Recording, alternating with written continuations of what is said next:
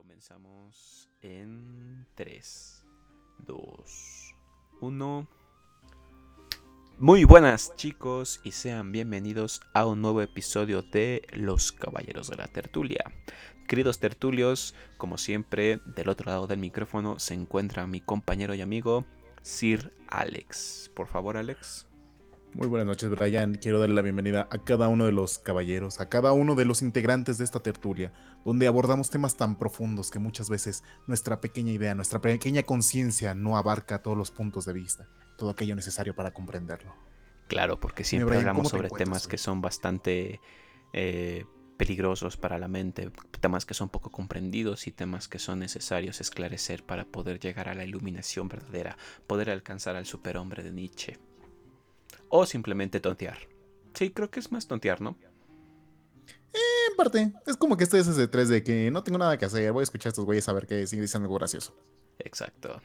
Pues bien chicos, como lo dice el título, hoy hablaremos sobre las personas que huelen particularmente raro, que se les huele venir, se les puede ver y, y se, se les es incomprensibles. Estamos hablando sobre los frikis y los otakus.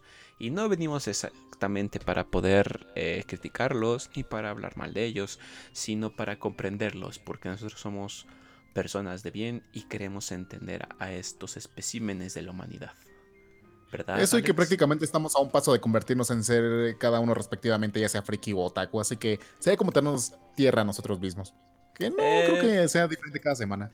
Exacto. En este caso, mm, los dos eh, agarraremos cada una de las partes. Bueno, seremos eh, defensores o, ¿cómo le podríamos decir? Exponentes de cada una de estas dos especímenes. Eh, específicamente, Alex será de parte de los otakus y yo de los frikis. Y no es porque Joseph pues sea particularmente un otaku, pero eh, pues es más mm, afín a toda esta onda y por mi parte pues yo soy más afín a lo que es la parte eh, occidental. Él más con la oriental y yo más con la occidental. No es más. Mira, prácticamente se decidió en quién es más virgen que el otro y pues perdí, así que me tocó ser el otaku.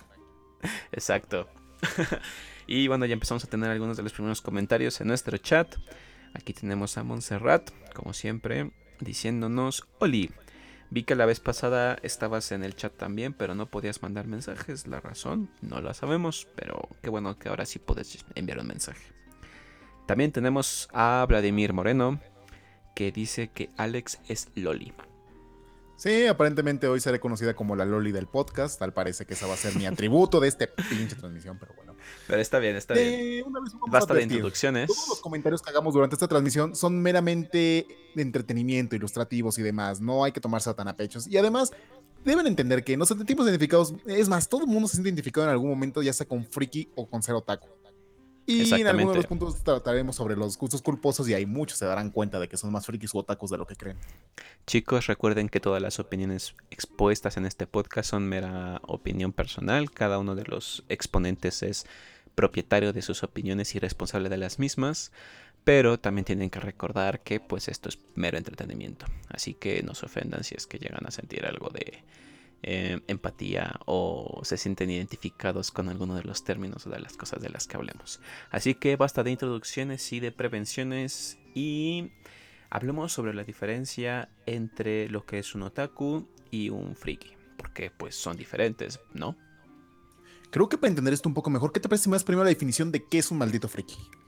Bien, eh, esto en realidad pues es un, anglicismo, como, como lo podemos suponer, ¿verdad? Porque pues no creo que friki venga del náhuatl, pero si viene de la palabra freak, que es de origen inglés, ya hace referencia originalmente a personas con deformaciones físicas. Eh, si han visto películas antiguas o películas eh, subtituladas, espero que pues les guste ver películas en inglés y no al español, porque si no les gustan dobladas. Posteriormente, pues empezó a utilizar esta referencia a personas con aficiones o gustos que no son mayoritarios, vaya, que no son cosas que les gusten a todas las personas.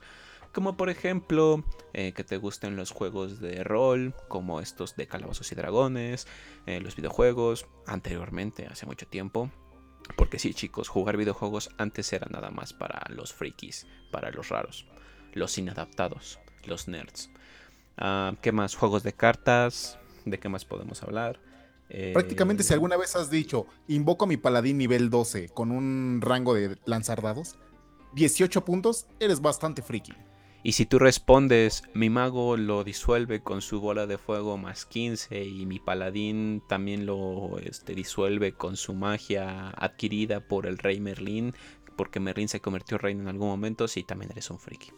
¿Vale? Entonces... Ya con saber de que sabes a que Merlín se convirtió rey en algún momento de la historia, ya te hace un tipo de friki, ¿eh? Si sabes lo que es un golem, si sabes lo que es un elfo, si sabes lo que es una gárgola, si sabes lo que es un grifo, eh, también eres un friki.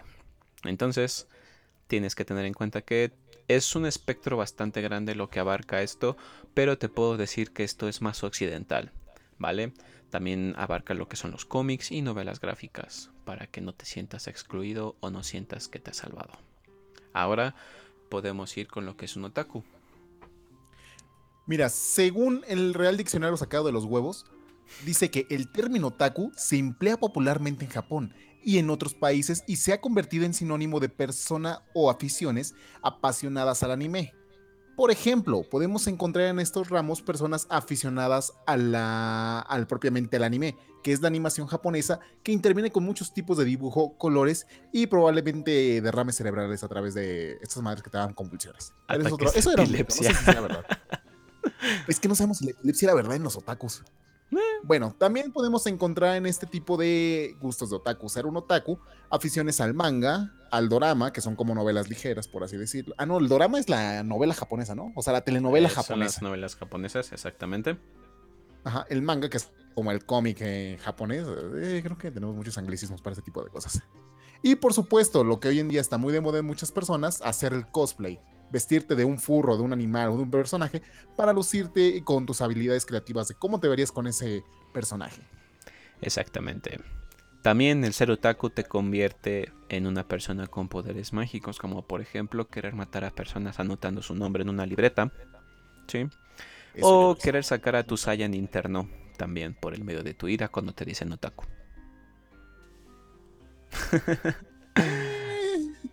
Bien, Creo que desde aquí Eh, me.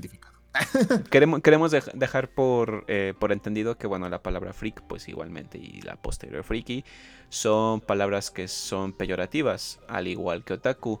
Aunque tengo entendido que otaku es mm, algo más referente a una persona que está obsesionada con algo.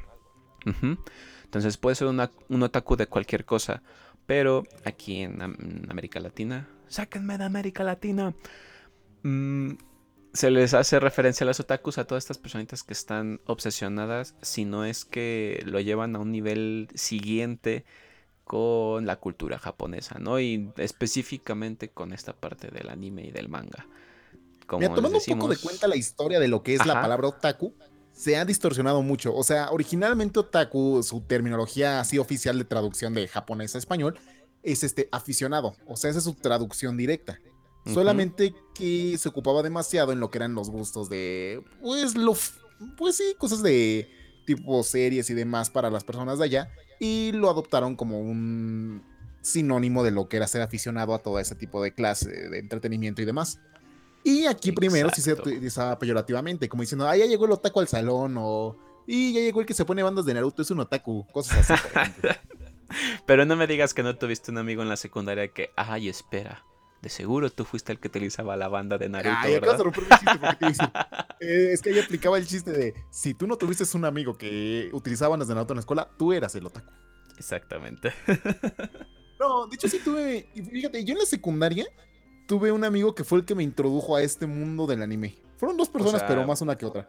Pinche amigo jete, ¿no? O sea, te arruinó la vida. Como un saludo a mi amigo Roberto, que creo que ya se hizo un güey de esos que se viste como el K-pop o no sé qué pasó con ese güey. Ele- elegiste el camino de la, de la prostitución.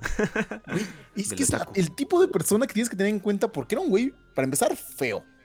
Feo como la chingada. O sea, no tenía nada. Cero atractivo.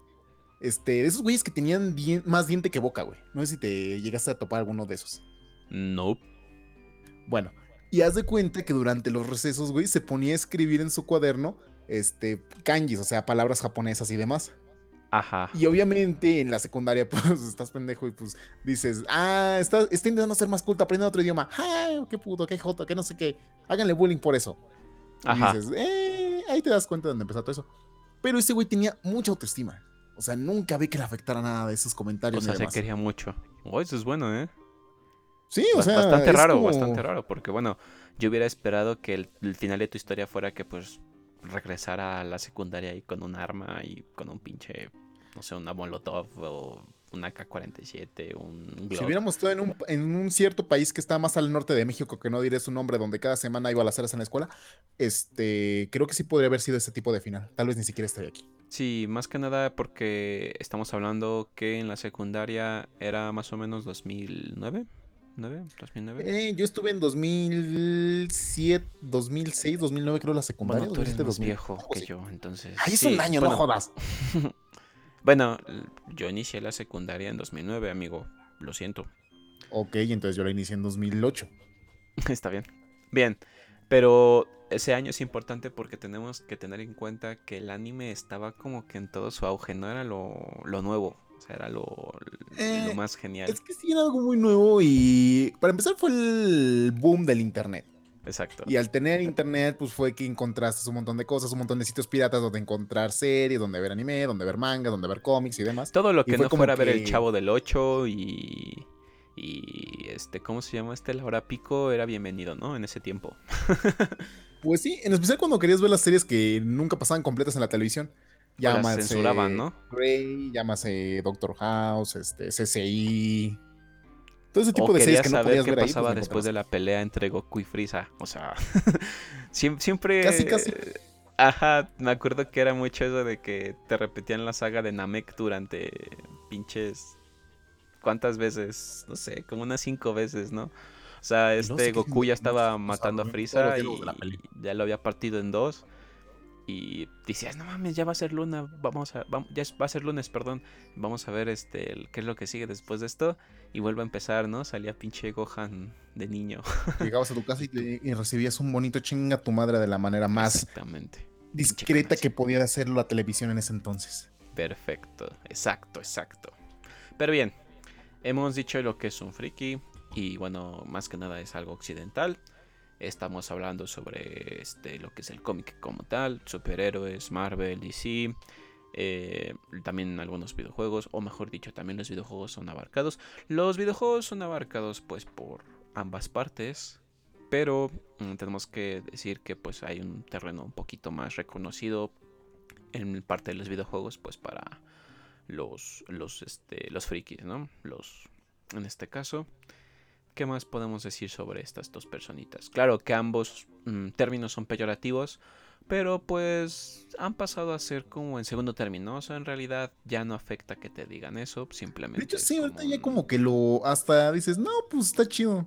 Es que sí te digo que antes te decían otaku, decían friki con son de bajarte la autoestima. Hoy en día te dicen eso y dices, no, pues sí. O sea, ya si lo ves por definición, pues la neta sí eres Aunque en realidad yo puedo decir que ya están casi en desuso. ¿no? Bueno, otaku no, eso sí. Pero friki sí, como tal, pues mm, ha pasado sido un tiempo... sustituido en mayor parte por lo que es gamer. Que sí, ya sé que el Y término de la de palabra gamer abarca todo el desmadre de videojuegos y demás. Pero ya es muy común que te digan, eres gamer y pues por ende te gusta toda la onda de lo que es este la ciencia ficción, lo del cómic y demás. Exactamente. Y más que nada, pues la parte occidental, ¿bien? Bien, amigo, ¿tú qué te consideras? ¿Qué crees que sea lo que te, lo que te define más? ¿O en realidad no crees en el encasillamiento? ¿Qué es lo que piensas que, que, te, que te convence más o a qué estás más apegado? Mira, por tiempo dedicado, creo que sería más friki que otaku. Ajá. ¿Por qué? Porque en mi caso, pues he jugado, siento que he visto más series, más, he jugado más cosas del término friki que cosas del término otaku. O sea, por ejemplo, a mí sí me gusta leer mucho lo que es manga y ver anime. Ajá. Este, eso es algo que siempre he visto, que siempre me ha gustado leer y demás. Pero sí siento que muchas veces me voy más por el ámbito friki. O sea, y no me malentiendan, o sea, me pueden preguntar de ciertas series que conozco muy bien. Es más, me sé todos los caballeros del zodiaco prácticamente. Y eso ya da muchos puntos para ser otaku. Pero así como me sé los Caballeros del Zodíaco, a lo mejor te puedo responder eso con algún cómic, por una novela gráfica, sobre todo si es de Neil Gaiman, por ejemplo, cosas así, que te dicen, si ya te metes en este tipo de autores o algo, a lo mejor te haces más freaky de alguna manera. Exacto. En tu caso, sí, bueno, lo estás diciendo en su momento, que eres más friki que. que tú sí eres más friki que otra cosa. Ah, sí. Es prácticamente toda mi vida desde que, desde que soy niño, pues la primera entrada a los videojuegos, ¿no? Creo que es lo que más te, te hace. Dame el fantasma. Más lo que te representa en el momento. Y pues obviamente cuando juegas videojuegos, muchos pues tienen inspiración de pues de mitologías o de historias reales, ¿no? Mejor dicho, bueno, de basados en libros o en películas, en historias de, de, origen occidental y bueno, conforme vas jugando y aprendiendo y pues va, va creciendo esa afición, ¿no? Luego vienen también los cómics, ¿no?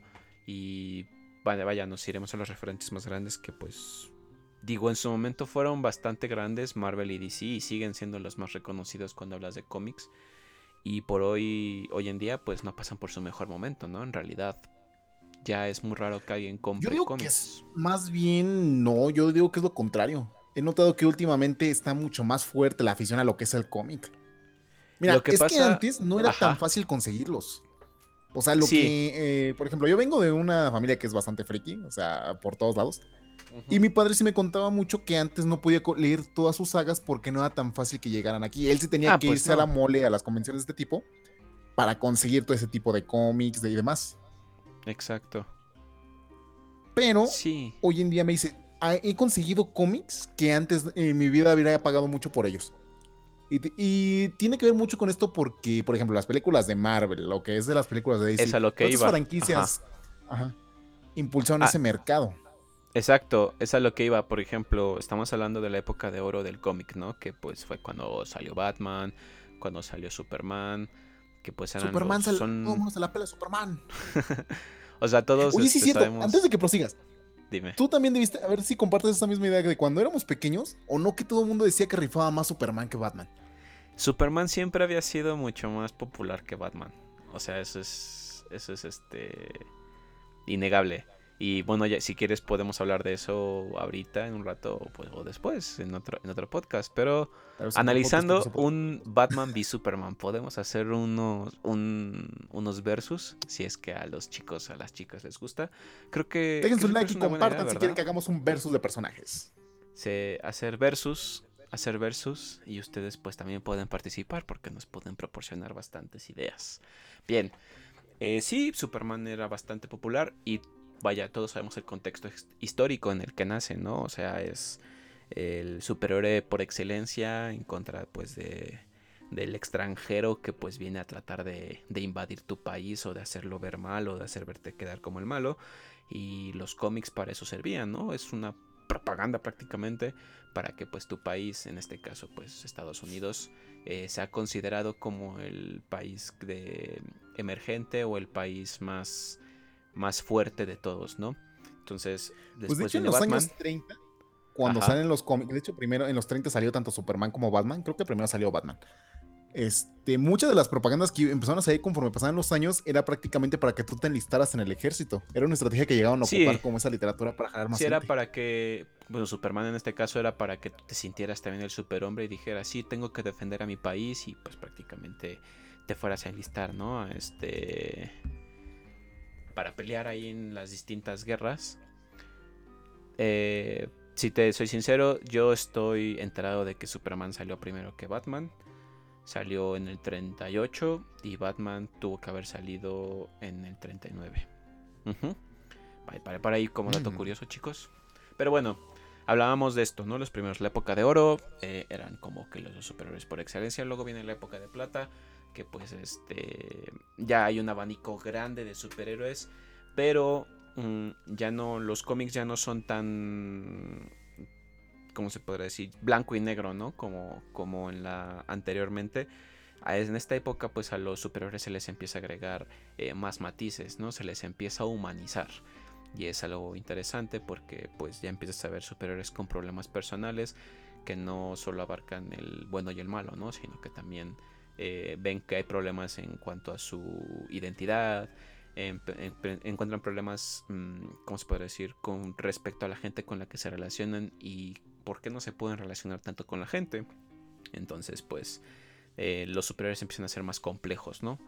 Y luego viene pues la época de bronce y todas estas nuevas épocas en las que en realidad los superhéroes ya no son tan bien vistos porque mm, pues se les considera como irreales, ¿no? Entonces se les empieza a hacer aún más, si no complejos, sino más factibles a que puedan ser afectados por cosas humanas. Entonces pues los supers ya no son tan supers. Y luego viene esta época, por ejemplo, si te remites a mm, historias o, novelas como la de, de Watchmen, ya ves que pues a los superiores ya no los consideran como personas por fuera de la ley, ¿no? O sea, simplemente se les considera como criminales en el caso de que no lo obedezcan o como vigilantes también para no considerarlos como superhéroes. Entonces viene el declive de los superhéroes y pasamos por los 90, ustedes lo saben, este, empresas Marvel, eh, DC, pues estaban por los suelos. Entonces tuvieron que renovarse de tal manera que trataran de atraer a los demás, a todos sus lectores y a pues toda la, la gente que pudiera, ¿no? Entonces vienen estas ideas de hacer películas. Ya antes habían intentado hacerse películas con superhéroes, pero pues no eran ni con mucho presupuesto, ni tampoco eran historias tan buenas. Entonces, pues son cosas olvidables. No es sino hasta que pues viene, creo que todo empieza con la saga de, de Sam Raimi, la de Spider-Man, si mal, si no me equivoco.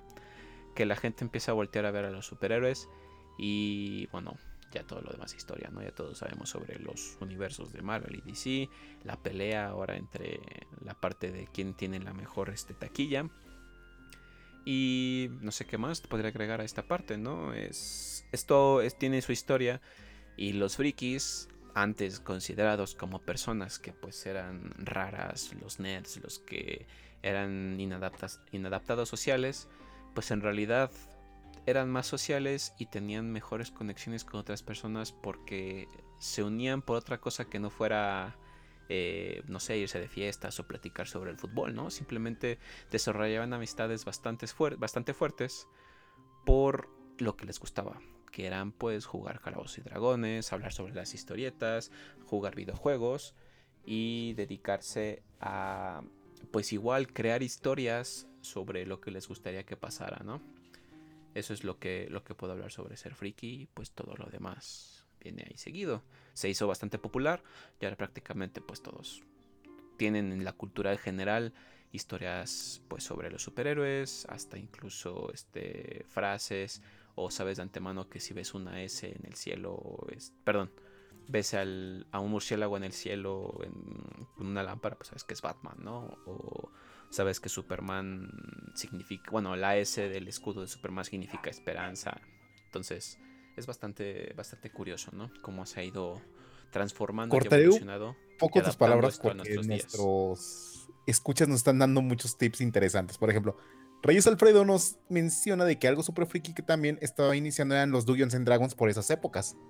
De hecho, ahorita, que estás abarcando todo eso de la parte del friki, ¿cómo, ¿cómo era que también se discriminaban entre frikis, no?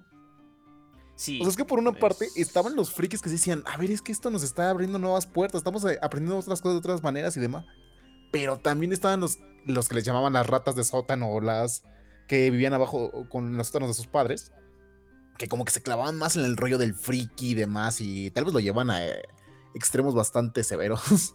Sí, ya, ya igual en su momento hablaremos de lo que es, eh, son las cosas que no nos gustan tanto de estos bandos, pero ahora te toca hablar a ti sobre lo que es el otaku y la historia del, del anime, del manga, cómo es que llegó a nosotros, no sé. Diablos, me alcanzó el pasado, amigo. Tú, tú, tú, lo sabes, amigo. Tú hueles a ramen con, con jalapeños. Peor, acaban de publicar algo en nuestra, página de Facebook, güey, que me representa justamente como lo friki y lo otaku que llegué a ser, güey. Hace por los años de la prepa, más o menos, recuerdo haber ido a una TNT, esas convenciones de friquismo y otakutismo al más no poder. Y entonces salí sentado en el trono de Game of Thrones con una capucha de un anime que vi en alguna vez, güey. Diablos, creo que soy un exponente de ambos, y más de lo que creo. Sí, sí, sí. Pero bueno, hay para que se den una idea de qué, de qué, a qué extremo uno puede llegar a ser tan friki o otaku al mismo tiempo. Exacto. A ver. Tú, tú, tú, tú déjate llevar, amigo. Tú, es, es tu bueno. podcast. Pero sí, mi podcast. no sé si sentirme halagado o ofendido. De hecho, Alfredo también está diciendo que justamente Calabozos y Dragones, que era un ámbito muy, muy friki, nace lo que es la inspiración para El Señor de los Anillos, para Game of Thrones, para muchas de las cosas que hoy disfrutamos. De hecho, por ejemplo, la serie de Game of Thrones, que propiamente ya no es tan friki porque es prácticamente se volvió una serie de culto general, empieza de esos arranques frikis, de esas cosas que las personas veían mal en su momento y que llegó a estos puntos. Gracias a George R. Martin por escribir esos primeros libros y más le vale que saque el último libro porque si no va a haber problemas. Porque si no se muere y ya vale madre. Pero, amigo, Por ejemplo, aquí nos dice Carlos, dice, ¿cómo chingados la S de Superman significa esperanza si es un héroe estadounidense? podríamos hablar sobre bastante. Ya, ya ves que lo, que lo dijimos antes. O sea, en realidad, Superman es propaganda. Aunque propaganda di- pre- em, exactamente, pues es aplicable más a los alemanes. Ya después hablaremos de eso. Pero sí, es prácticamente para sentirte eh, patriota. Después viene uno más cabroncísimo que pues viene siendo el Capitán América, ¿no? O sea, el güey se llama Capitán América. Es el superhéroe que más odio. Pero, sigamos hablando Superman- con esto. Hablemos de las hábitats naturales de estos especímenes, de estas criaturas que somos. Bien. Características de los otakus y de los frikis. Ya nos debes la historia ¿Cómo sobre los otakus y la historia del anime y el manga aquí en la- América Latina. No sé si quieras que la digan un rato, pero por lo mientras, dinos los rasgos principales de un otaku. Muy bien, caballeros que nos están escuchando. Vamos a empezar con una pequeña transmisión de los hábitats naturales y primero vamos a identificar a las especies. ¿Cómo sabemos que estamos viendo un friki o un otaku? Primeramente, tenemos mal el concepto de que estas personas o estas criaturas no se bañan. En realidad, hemos encontrado que debido a los puntos de reunión se genera un hedor por calor más que por falta de higiene y demás. Así que no se dejen llevar por esa característica. De ahí en fuera, ¿qué podemos encontrar, Brian? ¿Tú cómo, qué es lo primero que notas en un friki? A ver, quiero que me digas eso. ¿Qué es lo que dices? Esto, es- este güey es friki. ¿Tiene un pin o tiene algo característico de un cómic o de, un, de una historia de, de novela gráfica o de una serie importante, ¿no? Ah, que no hemos hablado de las series, ¿eh? Pero bueno, te, va- te vas a dar cuenta porque, por ejemplo, eh, tiene una mochila de The Legend of Zelda, no sé. Y regularmente las que se cuelgan. Exactamente, de las que van, este, ¿cómo se llama? Cruzadas, ¿no? Estas Ajá. caminan. Ah, Bueno, esos son los atacos, no, esos son los tacos. Pero No, bien. es que el friki, por ejemplo, es más discreto. Ah, sí, sí, o sea, por ejemplo, lo que te digo, o sea, suele entrar como algo distintivo. Por ejemplo, mm, te digo, un parche también. Pueden ponerse un parche en sus chamarras o en sus uniformes. Eh, Es una muy gorra. común que traigan productos de Star Wars. O sea, Exactamente. yo. Un llavero, que- un llavero de Star Wars. Yo, yo, yo llegué a hacer de esos. Puedes traer a tu C3PO, puedes traer un sable láser, puedes traer este el martillo de, de Thor, el Mjolnir. Ahí en Si sabes tus hacer como llaves. Chewbacca, ¿te hace friki? Eh, sí. Exactamente, o sea, si lo haces como Chewbacca, sabes. ¿Sabes quién es Chewbacca? Sabes que es Star Wars, sabes quién es Chewbacca, general, ¿no? eres friki. No, si sabes a qué raza pertenece Chewbacca, sí eres un friki. Porque ya todo el mundo sabe quién es Chewbacca. Chewbacca es el perro gigante que sale en, en este Star Wars. Pero si sabes También qué referidos raza por es la gente ignorante como la mascota de Han Solo. Exactamente. Pero si Decir a la gente que no sabe de eso, que es ignorante, te hace otaku. Ah, te hace friki, perdón. Diablos. Exacto. Bien, entonces un friki lo puedes identificar primeramente así, o sea, porque tiene eso. Otra también es porque este, cita frases pues famosas de, de personajes, ¿no? De, de cómics o de series. Y pues tú también las conoces, o sea, es, es, algo, es algo raro. Primeramente porque pues ya es hecho de cultura general. Pero, por ejemplo, si cita algo de Star Wars, de Star Trek, mm, no sé, que The Big Bang Theory, no, que pues es una serie, ¿no? Que es meramente, ¿cómo se podría decir? Eh, una oda, ¿no? Al friquismo. y lo que puede ser también ser un geek, pero bueno, eso también lo veremos más adelante. Pero Muy creo que es una de las ahí, principales características para un friki. Eso, o sea, siempre trae Ahora, consigo iba a mencionar- artilugios. El asunto de los lentes. Pero es que el problema es de que abarca tanto para frikis como otakus. Muchos Mm, eh, ocupamos lentes, pero porque ya nos jodimos la vista de todos los años que llevamos o jugando videojuegos o leyendo cómics o no dándonos el cuidado que se debe ir leyendo, por ejemplo, en las noches o, quedarnos pegados a una pantalla chiquita del PlayStation, que buena consola era.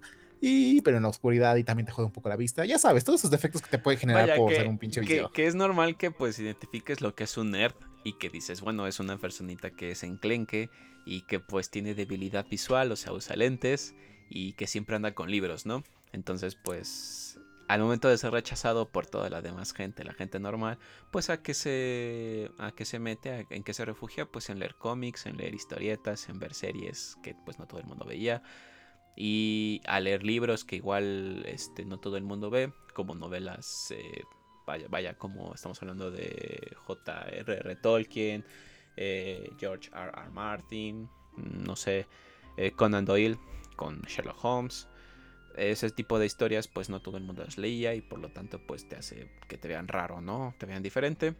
Y pues se hizo un estereotipo, ¿no? El ser una personita de ese, tipo y usar lentes. Y los otakus pues son estos que se ponen lentes o usan lentes para que cuando la luz del sol les dé, se les reflejen los lentes y se los acomoden con un dedo y digan, no sé. Dicho, en el caso de los otaku, para identificar un otaku está... Hay ramas, güey. Hay tipos de, otaku. Sí, güey, porque es que puedes ubicar otakus con autoestima y otakus sin autoestima.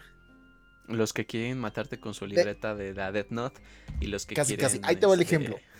Para los que son de aquí de la Ciudad de México, que creo que son todos los que nos escuchan prácticamente, uno que otro Estados Unidos y demás, pero aquí en la Ciudad de México, si tú te acercas a lo que es Bellas Artes, a lo que es la Torre Latinoamericana y todos esos lugares, vas a luego, luego toparte con un cierto grupo de otakus que son los, lo que, los que llamo otakus con autoestima, en los cuales lucen con ropa un tanto extravagante, con sudaderas de monas chinas gritando Nichan. Onichan. Este. Ha pasado que van chicas con peluches más grandes que ellas ahí paseándolos nomás para que se vean bonitos. Personas haciendo cosplays ahí en plena. Este, en pleno eje central. O sea, te vas dando cuenta. Eh, reconocer un otaku es muy fácil, la verdad pero sí hay un cierto grado también para los tacos de discreción que me gusta catalogarlos en güeyes que, al igual que ellos, ocupan mochilas así colgadas con algún tipo de anime favorito y ocupan sudadera. Ah, sí, las sudaderas de siempre para que no les vean sus senos de hombre. Exacto.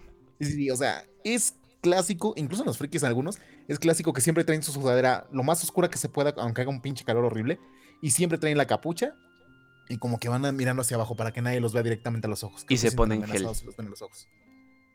Oye, yo también pongo gel. Charlie. con esta pinche, con esta pinche Espera, Cambiamos el nombre del podcast a descripción de cómo soy en la vida real.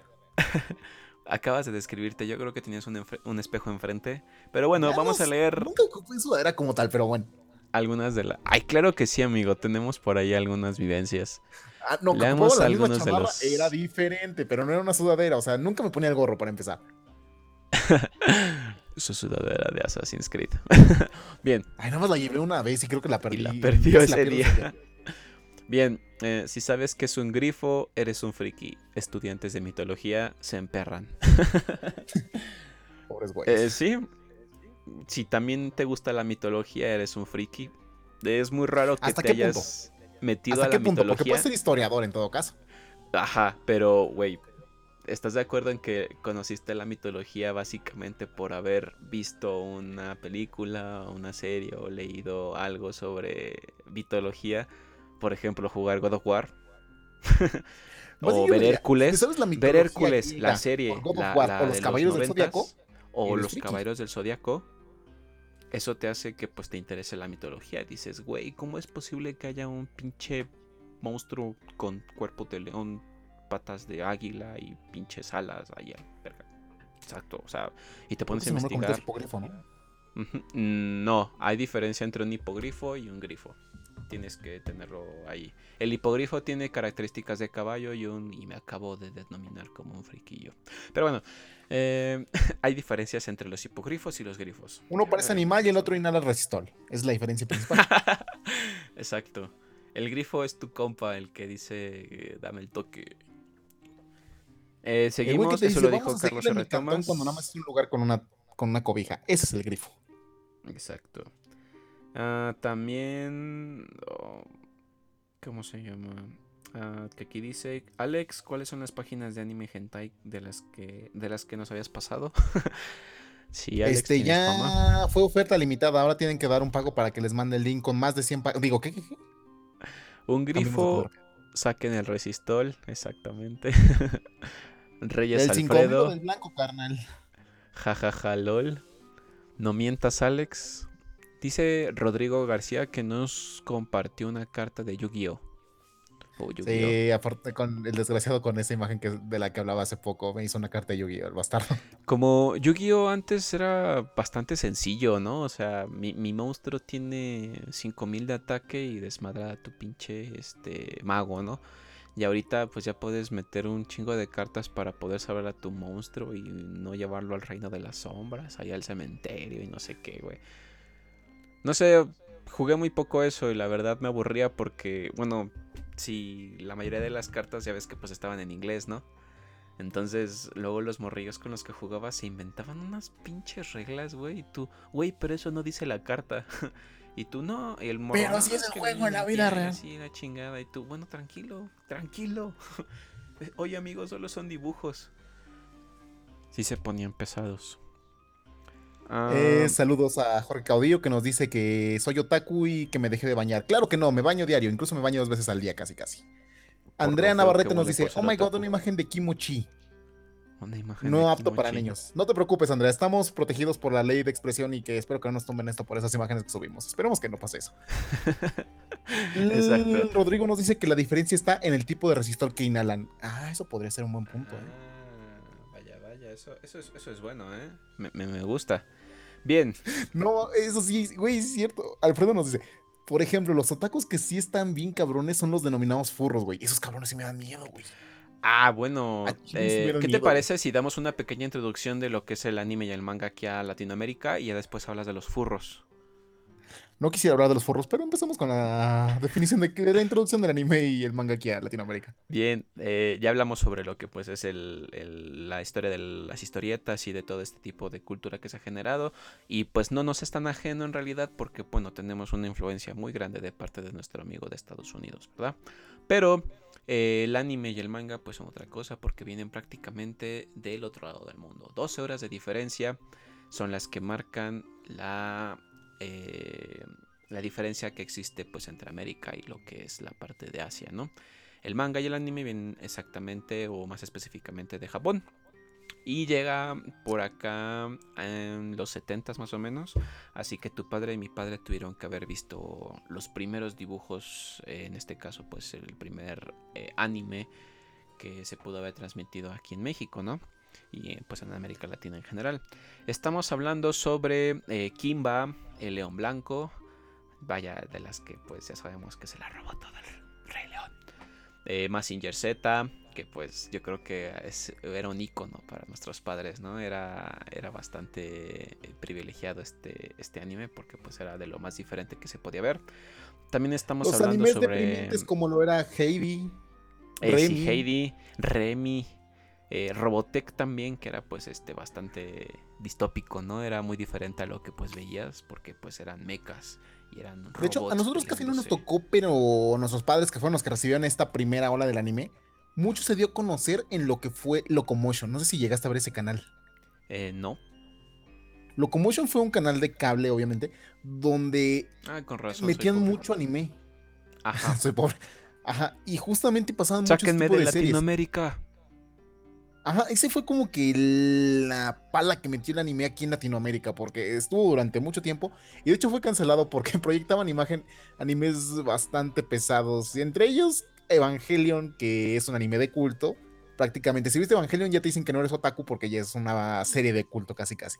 Pero pues ya entenderás que entonces la iglesia era más poderosa. Pero ahí viene algo que, mencionaste y que es lo, lo diferente que o mejor dicho, la diferencia que marcaba lo que era ver cartoons a ver animes. Y era la violencia excesiva que tenían los animes. O sea, ahí había sangre, o sea, literal, era, era sangre. Nada más arrancaban los brazos y los golpeaban con ellos mismos hasta que se mataran, güey. Y tú creías que pues el cuerpo humano tenía como 50 mil litros de sangre y podía chorrear de esas maneras tan dramáticas. Pero... Estoy seguro que muchas personas estudian medicina por eso. Exacto, pero también aparte de la sangre, que bueno, yo digo que lo pondría en primer lugar, eran las historias.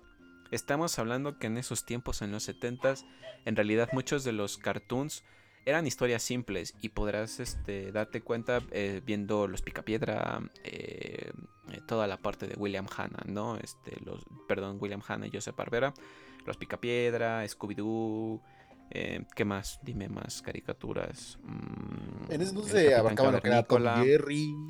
Tom and Jerry. Este, todos los, los Looney Tunes, ¿no? Que en realidad eran historias todas distópicas porque no tenían un seguimiento, no tenían una historia lineal. Y viene el anime y te muestra una historia en la que si te pierdes el capítulo de lunes y lo ves el martes, y te quedaste con lo que hayas visto en viernes, ya no entiendes qué es lo que está pasando porque esto tiene continuidad. O sea, lo que pasaba en el capítulo anterior tenía repercusión en el siguiente y eso era algo que pues no muchos habían visto antes, ¿no? O mejor dicho, prácticamente nadie aquí había visto más que novelas, ¿no? Quizás si es que las este, escuchabas en la radio, las veías con tu mamá, pero en algo animado no pasaba. Entonces, de hecho, a partir de este punto, muchas personas empezarán a captar eso de que, oye, sí es cierto, ¿por qué empezaron a ver esas series si era tan complicado muchas veces verlas o entenderlas? Y de hecho, esto lo platiqué con Brian antes de que grabáramos esto, cuando estábamos hablando de los temas, de qué tan vírgenes éramos. Este. Que, por ejemplo, al menos aquí en Latinoamérica, no solamente México, sino otros países de Latinoamérica, sí les gusta mucho el drama. Estamos muy relacionados con lo que son la historia trágica y demás. Nos encanta y muchas de las series nos encanta el drama. Y todo lo que es el anime, pues venía con eso cargado al, full. Y pues de ahí se agarraban y era como que una motivación a seguir viendo, a saber más de la historia. Pero es que, güey, no por nada veían la historia de una morra huérfana que se, que se morían todos los güeyes con los que andaba y terminaba depresión y siendo la criada de alguien más. Candy Candy. Pero es que, amigo, si te lo piensas bien, o sea, o sea, haciendo una analogía muy, muy cabrona, o sea, no hay mucha diferencia entre una película mexicana y un anime de esos tiempos. O sea, creo, creo que la única diferencia es la, gran sangre. Pero siempre hay trágicos finales y había mucho drama. O sea, el protagonista tenía que sufrir as fuck para poder sentir de verdad. No podía ser feliz, güey. No podía ser feliz. Y tú sufrías con él, o sea, sufrías con el protagonista. Por ejemplo, estamos hablando de Heidi. ¿Cómo, ¿Cómo no vas a sufrir cuando se perdió Copo de Nieve o cuando te enteras de que Clarita no podía caminar o cuando Clarita puede caminar? eh, los Caballeros del Zodiaco, cuando Sella siempre se la pasa gritando a Saori, creo que no se la pasa gritando más que eso. eh, en Dragon Ball, cuando matan a Krillin como por enésima vez. O sea, ya después de la séptima ya no te duele, güey. ya, como que dices, ah, güey, a ver, encuentren otra forma de matarlo, ¿no? Eh, pero así es. Esa es la, pequeña historia de cómo es que llega el, anime aquí en, América Latina. Y pues llegó para quedarse. O sea, definitivamente después vino pues Dragon Ball, Senseiya, eh, Sailor Moon, Ranma y medio. Capitán Subasa, güey. Capitán Subasa. Que lo gracioso es que, bueno, llegaban aquí tardíos, ¿no? A, a nuestro país, específicamente en México. Estamos hablando de que 5 años de diferencia. Entonces, para nosotros era nuevo y quizás para los nipones, pues en realidad ya, ya era algo pasado, ¿no? O sea, ya hasta lo habían pasado. De hecho, Dragon Ball y Los Caballeros del Zodíaco son series de los 70s que llegaron a México en los 90s. Exacto. O sea, 20 años casi de diferencia, ¿no? es como que se desfase temporal. amigo, también, viene internet a abrirnos las puertas de que estemos al día con lo que ha pasado allá y dices, güey, con razón esta piratería. Exacto. Bien, amigo, ahora que ya hemos hablado un poco también de la historia del anime y del manga, eh, venimos a hablar sobre algunos de los animes que son los más marcados. O sea, ¿qué, ¿cuáles consideras que sean los animes más marcados en nuestra cultura actualmente? Mira, me voy a basar en nuestra generación, porque un anime se basa más que nada por... Sí lo determino generacional porque en nuestra edad era más común que viéramos, por ejemplo, lo que salía en el 5 en ese entonces. ¿Recuerdas haber visto Shaman King, por ejemplo? Ajá. Es un anime que nos, nos pegó más a nosotros que a otras personas. Hay animes top, por ejemplo, lo ya he mencionado, que es Dragon Ball, Los Caballeros del Zodiaco, Doremon, por ejemplo, que también es una serie que ha durado tanto y yo recuerdo que lo veía de chiquito y sigue saliendo. Es de las más viejas en realidad. De hecho, sí es mucho más vieja. Digimon, todas esas series son como que el top para nosotros porque era lo que más pasaba en el 5, ¿no?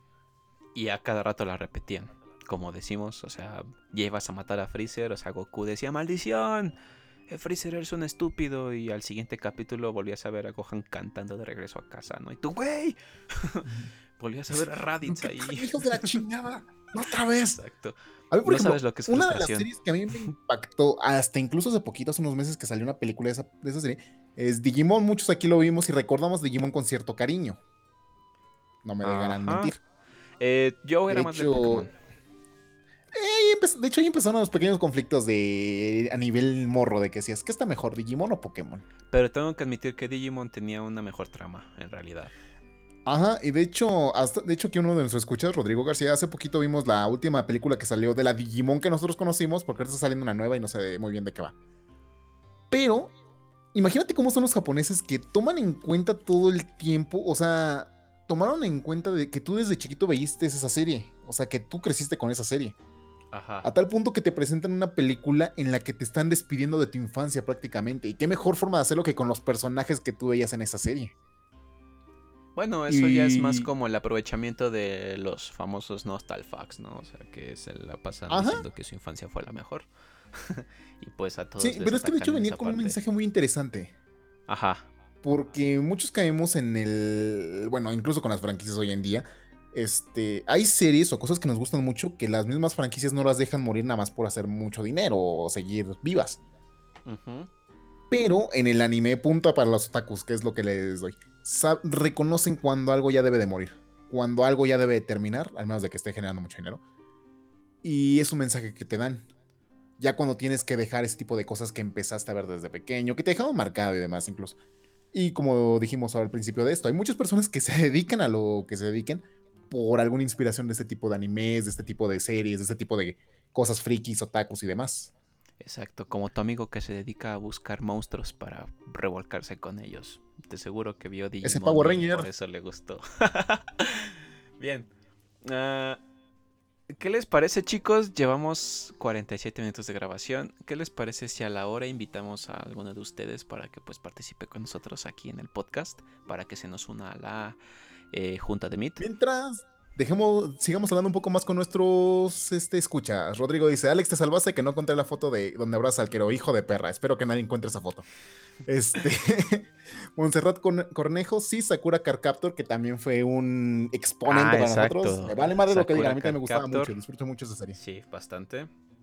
Reyes Alfredo, Ah. parece ser que él también era del lado de Pokémon. Eh, Jorge Alberto Caudillo. Sí. Llámete Kurasai, Ah. dice, por favor. Tengo. Este, Jorge Briones nos dice, hablas de anime y no me invitas, culero. No te preocupes, en, en unos minutos invitaremos a personas para que nos den su opinión, nos den su videojuego favorito, su anime favorito y por qué los marcó. Lo que quieran hablar de cosas frikis y otakus. Exactamente. Bien, ya Rodrigo hablamos García, también- Maxinger. Z. Z ya lo mencionamos. Eso pues lo, Sí. lo vio tu papá. O si no te abandonó. Pero el este. Mazinger Z era importante porque eran robots dándose en la madre. O sea, güey. ¿qué, qué, qué niño sano no, no quisiera ver eso? un no? robot que lanzaba su brazo para romperle la madre del robot, güey. Y, luego sale una robot que lanzaba las boobies, güey, para romperle la madre a alguien más, güey. Y estaba el enemigo que tenía tanto una cara de hombre como una de mujer, ¿no? Y era bastante ahí Confuso. pesadillo, ¿no? Y para... que tenemos que hablar también, amigo, de la censura y de la... mm, ¿Cómo le podríamos? Satanización de, de la, del anime y del manga, ¿no? Que, Pido permiso para mentar la madre a dos empresas en este momento. ¿Permiso concedido? eh, sí, sí, sí, por supuesto. Netflix y Amazon Prime chingan a su madre por censurar muchas series que no deberían ser censuradas nomás porque salía sangre o cosas así o porque Yo tenían una idea pensé que ibas Digo, No a- mames, le quitaron la mitad de la serie. Yo pensé que ibas a mandar a chingar a su madre a Toei Animation y a Fox Kids, pero también es aceptable, es como más a- ad Fox hoc a Kids, nuestros tiempos. No tanto, porque ¿qué te crees? Sí nos, ah, nos dio chance de ver muchas series. La terminaron, de hecho, justamente porque pusieron muchas series que no debían, fue que la terminaron convirtiendo a Jetix para que cambiaran dominio y cambiaran los dueños de la empresa y pudieran censurar. Ahí empezaron muchas cosas de la censura. Nunca perdonaremos que cambiaran todo One Piece para, para poder pasarlo por televisión americana. Que por cierto, las voces actores que les pusieron están del pito. Ah, no, no sé, yo no veo por lo general nada de anime en, en español. Pero bueno, eh, hablamos de eso, ¿no? De la satanización y de la, la- la censura. Que, o sea, era bastante gráfico el, el anime, en este caso el que llegaba aquí. Y los papaces y mamaces pues decían, oye, mi hijo no debe ver esto, ¿no? Se supone que son dibujitos animados. Entonces pues te prohibían verlo y los niños de ese entonces y los de hasta nuestros días pues buscaban la forma de poder encontrar por ahí eh, en internet o por medio de los DVDs ahí en la famosa Friki Plaza encontrar los, eh, los videos originales, ¿no? Los capítulos originales para pues poder eh, ver su, su anime favorito, ¿no? Y también la satanización. Los que quieran participar en esto en unos momentos, porque creo que son varios, los que quieran participar, este, manden mensaje directo a las caballeras de la tertulia o a Facebook o a donde me tengan, para irlos tomando en cuenta y ver ahorita quiénes pasan. Y sí, pueden hablar tanto de serie como una película, como un videojuego, lo que sea que les guste mucho y que los haya marcado. Sí, la participación va a ser corta para que todos puedan participar. Unos este, 5 o 10 minutos. 5 minutos, 5 minutos, ¿no? ¿Está bien? Para que pues puedan decirnos. Y Oye, sí, sí, también aquí están mencionando varias censuras, güey. Por ejemplo, Canal 5 censuró mucho Ranma y medio. Exacto, Ranma y medio me gustaba bastante. Recuerdo que pasaban las películas y bueno, se sabía de antemano que pues siempre salía muy desnuda este Ranma, ¿no? Cuando o otros personajes, pero pues cortaban esas partes, ¿no? Lo veías claramente y pues era algo pues molesto y pues no, Jorge no muy buen dice que el cigarro de Sanji se volvió una paleta. Ah, sí, también. Eso, eso era pues bastante, bastante feo, ¿no? Porque pues tú de antemano, güey, ¿quién chingados traía una paleta todo el tiempo? ¿No? O sea, todavía un cigarro, pero pues, no sé. Era bastante curioso.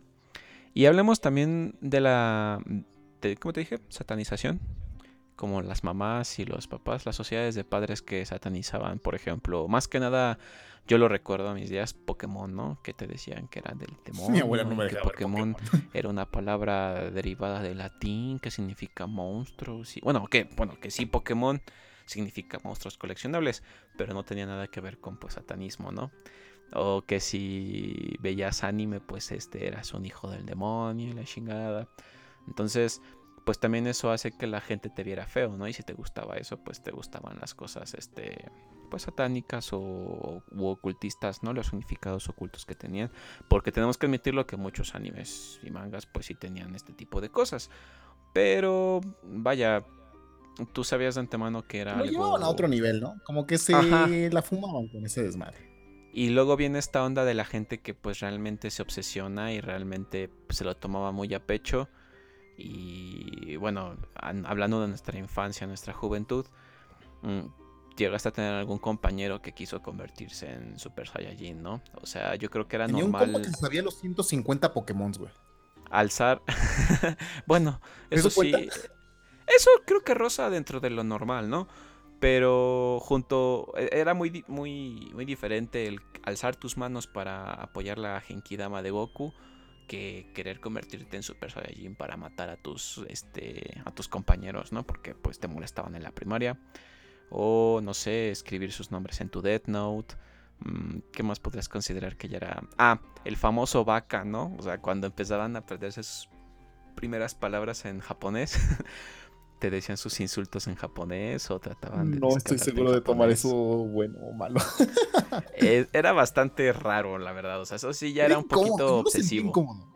Era incómodo, la verdad. Era como, güey, tranquilo, ¿no? Pero los llegó a ver. Y llega a llegó a pasar. Todos tuvimos un compañerito así. Es que yo aplicaba el de, a ver, está chido que nos guste tanto el anime, eh, o sea, podemos platicar un rato y eso, pero ya lo llevas a un extremo que dices, eh". tal vez ya encontré mi límite sobre estas cosas. Ya nos fijamos mucho en el anime y en el, y en el manga. Y ahora ah, hablemos un poquito de lo que también es la parte occidental, lo que son los cómics y las series y las novelas gráficas. ¿Qué es lo que más te gusta, amigo, de, de esto del friquismo, o al menos de cómics, de películas, de. Ay, mira, para no sonar tan mamador. De series. Yo creo que hasta hace apenas como dos años lo que es el libro y la novela ligera. Ok. Me explico. Ah, yo hace como tres años apenas empecé a meterme en lo que era el mundo de la lectura del friki con Game of Thrones. Tú, tú, era... tú, tú, tú, tú, sigue. Exactamente, es que eran muy mamadores los que decían, ¿cómo es posible que no has visto Game of Thrones y más? Y yo por llevarles las contraria, no quería verlo, no quería saber nada de eso, que decía, pinche bola de posers en Oscar. Y un día mi padre, no es cierto, a mi prima le regalaron el primer libro y no tenía nada que leer en ese entonces y dije, pues me lo voy a echar. No pasaron ni dos semanas y ya había terminado el segundo libro y ya, está, ya había conseguido el tercero para seguirle. Ok, ya. Ajá. Y aparte de eso, otra que también me identificó mucho, esas, porque la recomiendo a todo el mundo que me pregunta, es Sandman de Neil Gaiman. También conocido como el creador de Caroline, una película que a todo el mundo parece que les gusta, pero es infravalorada, no entiendo por qué, es muy buena película. Coraline, ¿no? Ajá. Y cuando conozco lo que es ah, la escritura de Neil Gaiman, era otro mundo para mí. O sea, porque si era una forma de ver las cosas bien marihuana, bien lo que decía, güey, esto podría ser real, esto podría ser una visión muy diferente de esto. Y me clavé muy cabrón, güey. Bastante. Eh, tenemos que tener en cuenta que, bueno, pues esta parte de la, la, novela gráfica, pues también se hizo algo, tuvo un boom, ¿no? Bastante, bastante bueno. Novelas destacadas, novela gráfica destacada, pues todo lo que es la, la colección de, de, Sandman. También algunas... ¿La de Venganza? Muchos ah, que por la Ajá. La, la, novela ligera de B de Venganza es increíble, por ejemplo. Yo creo que. Yo, es de las pocas cosas que digo. La, tanto la película como la novela ligera son increíbles. No puedo poner, no puedo decir que una es mejor que la otra, pero sí la novela gráfica es mucho más cruda. O sea, la recomiendo totalmente que le echen un ojo porque es increíble esa novela gráfica. Exacto. Eh, también están, por ejemplo, los trabajos de Mark Miller. ¿Harry Potter se este considera friki?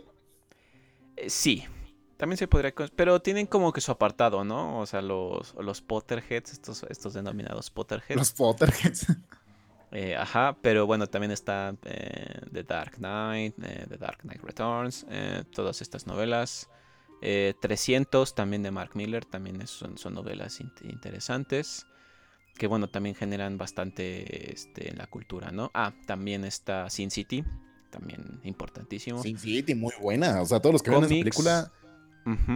También podemos hablar, bueno, lo que es DC y Marvel, pero también están otros como por ejemplo Dark Horse, que se hizo bastante famosa y se hizo bastante este, pesada por hacer los cómics ya este, de Hellboy. Bueno, los adquirió y también los distribuyó. Y también tienen que ver algo con la distribución de, de, Sandman, ¿no? También tienen algo ahí que ver. Este, sí, lo que pasa es que, por ejemplo, mucho, por ejemplo, Sandman empezó publicándose en un periódico, perdón, en una, en una revista de Inglaterra semanal. Y nada más publicaba como 5 o 6 bocetos de su historieta. Era una historieta en ese entonces. Ya hasta como 15 años después fue que Neil Gaiman le propusieron, ¿sabes qué? Me latió tu historia, vamos a hacerle una novela gráfica, pero necesito que me la redibujes, que le pongas más color, más, más fondo y demás. Y fue como salió el primer volumen de Sandman. Eh, y de hecho, muchas, es que muchas historias empezaron así. Sí, o sea, obviamente. Las, las leyeron algún párrafo o algo en algún lugar que ni siquiera era algo completo Dijeron, pero es que te gustó. Vamos a hacerlo. O sea, te gustó y dijiste es algo diferente, voy a ver qué onda, ¿no? Y pues ahí empieza, ¿no? Este, elegiste el camino del friquismo. Y también vienen los cómics. Eh, tengo que hemos hablado de, pues, de que pues no son tan de parte de Marvel o de DC, pero también tienen su mérito propio porque bueno, eh, Marvel obviamente héroes por excelencia como este Spider-Man, Wolverine, eh, los X-Men, Iron Man, Hulk, todo lo que son los, Avengers, Ajá, toda esta parte. Pero, o sea, antes, o sea, te estoy hablando de antes de 2018, o sea, por los 2000 y todavía más atrás de los 2000 era muy raro que alguien supiera que existieran más superiores aparte, pues, de, de Spider-Man, de los X-Men y creo que ya, ¿no? Y creo que esto por las películas. Pero vaya, si les hablará sobre algún superhéroe como por ejemplo, no sé, tú dime un nombre, eh, The Punisher, eh, Daredevil, eh, Black película. Ah, incluso La Viuda Negra no era ni muy reconocida, War no, Machine. Namor. De DC casi no tengo muchos. Scarlet Witch eran muy. No sabían ni qué pedo con ellos. Exacto. que no, sabían ni que eran hijos de Magneto, ¿no? O sea, está, estaba muy cañón que supieran eso. Ah, Adam Warlock, por ejemplo, que supone que son los personajes más poderosos de Marvel. Constantine. Ah, hay personajes, pues, este, Almighty, ¿no? Como por ejemplo eh, Galactus, eh, The Watcher, no sé, el, este, ¿Cómo se llama? The One Above All. O sea, todos estos personajes que en realidad nadie conocía hasta que pues vinieron esto de las películas, ¿no? Y te los vinieron introduciendo pues por pequeños eh, fascículos. Pero también, no sé, en DC ¿Qué otros personajes? Satana, que era la. Esta. La maga, viene siendo como una maga, ¿no? Hagamos un pequeño paréntesis en eso. Es que ahorita que leí, Reyes Alfredo dice que también censuraron a la maga oscura. Y va en relación ahorita con lo que dijiste de las superheroínas, porque hay algo que no hemos tomado en cuenta y es la sexualización de los personajes femeninos ah, en ambos lados. La maga oscura fue censurada de Yu-Gi-Oh! pues porque tenía grandes atributos. Y de hecho, pues en ya venidos aquí a, América Latina, pues le reducían el busto, pero pues incluso se lo tenían que tapar, ¿no? Para que no se viera tanto. pero sí, la, sexualización también viene importante porque eh, también de este lado del charco tenemos a una superheroína por excelencia que pues todo el mundo igual conoce y que en algún momento cayó en el olvido, o mejor dicho, pues fue ignorada. Y estamos hablando de Wonder Woman, que también tuvo su serie. Un personaje que fue rescatado hasta hace apenas como 5 años más o menos que salió esa película. Sí, porque en los 70 creo que tuvo su serie y pues era el sex símbolo. O sea, Sí, es que, es que por ejemplo, me pasó eso porque mi tía me decía, no manches, yo vi su serie de chiquita. Y yo, ¿tuvo serie?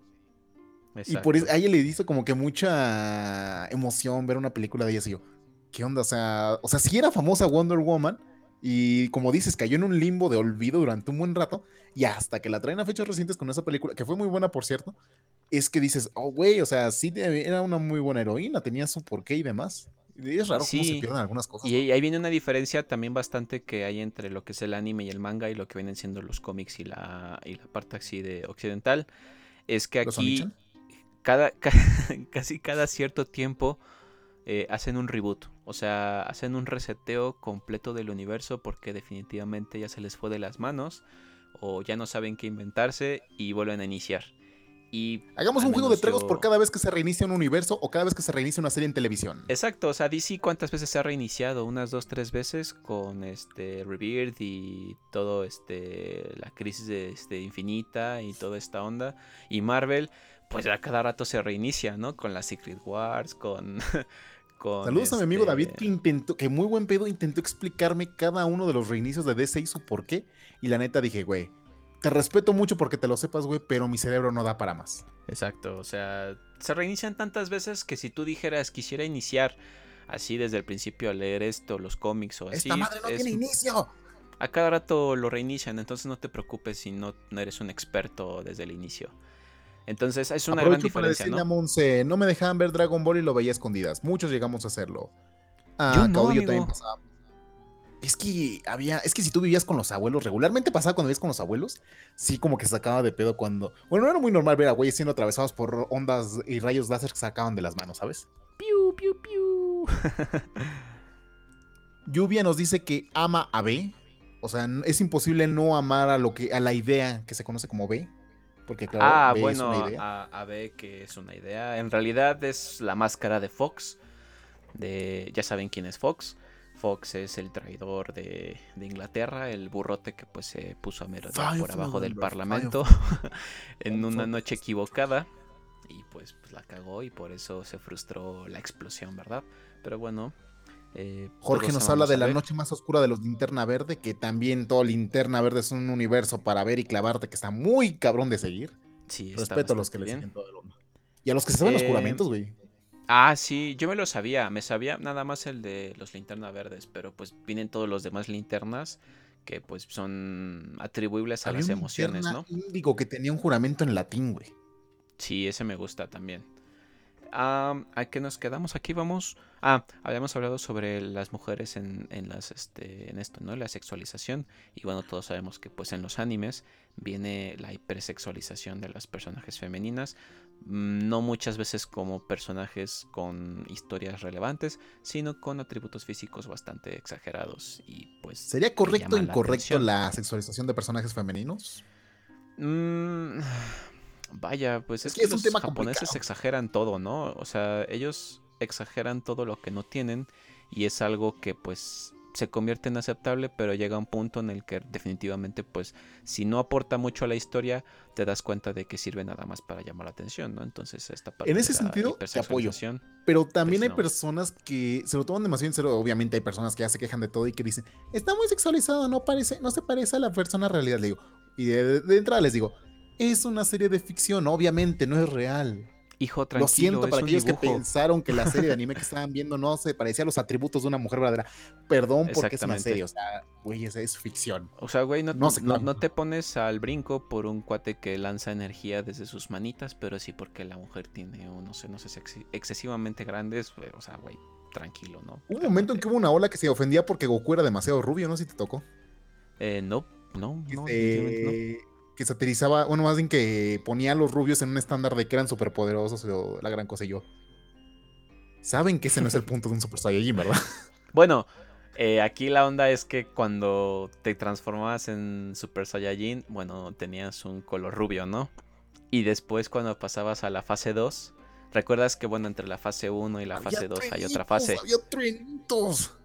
Había este una prefase 2 por así decirlo que era cuando aumentaba Ah, ¿cuando se musculatura. Ajá. Se y muy pesados y muy o sea eran muy fuertes más fuertes que en la fase 2 pero eh, muy torpes no o sea se les no furulaba, este, no pasaba su energía como debía.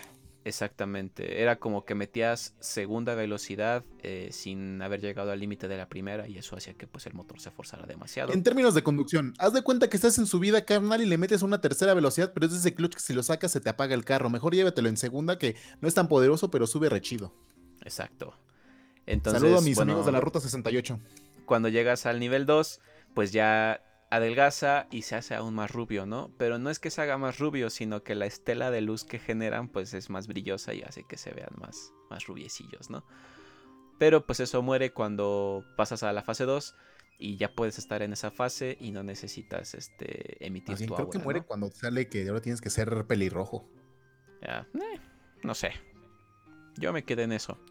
Pero Bueno, sigamos algo importante a los personajes que nos están mandando, como por ejemplo Spawn, Sentry, personajes muy buenos. Ah. Spawn era muy diabólico, me gustaba por eso. Eh, me gusta cuando hablan de Este- Sentry porque Sentry, de- muchos dicen, ay, Sentry es el Superman de Marvel y es este, y es igual y la chingada. Y cuando ves que Sentry pues Hulk, parte en que, dos a pues. sus compas, pues no, no es este, no es, no es Superman, güey.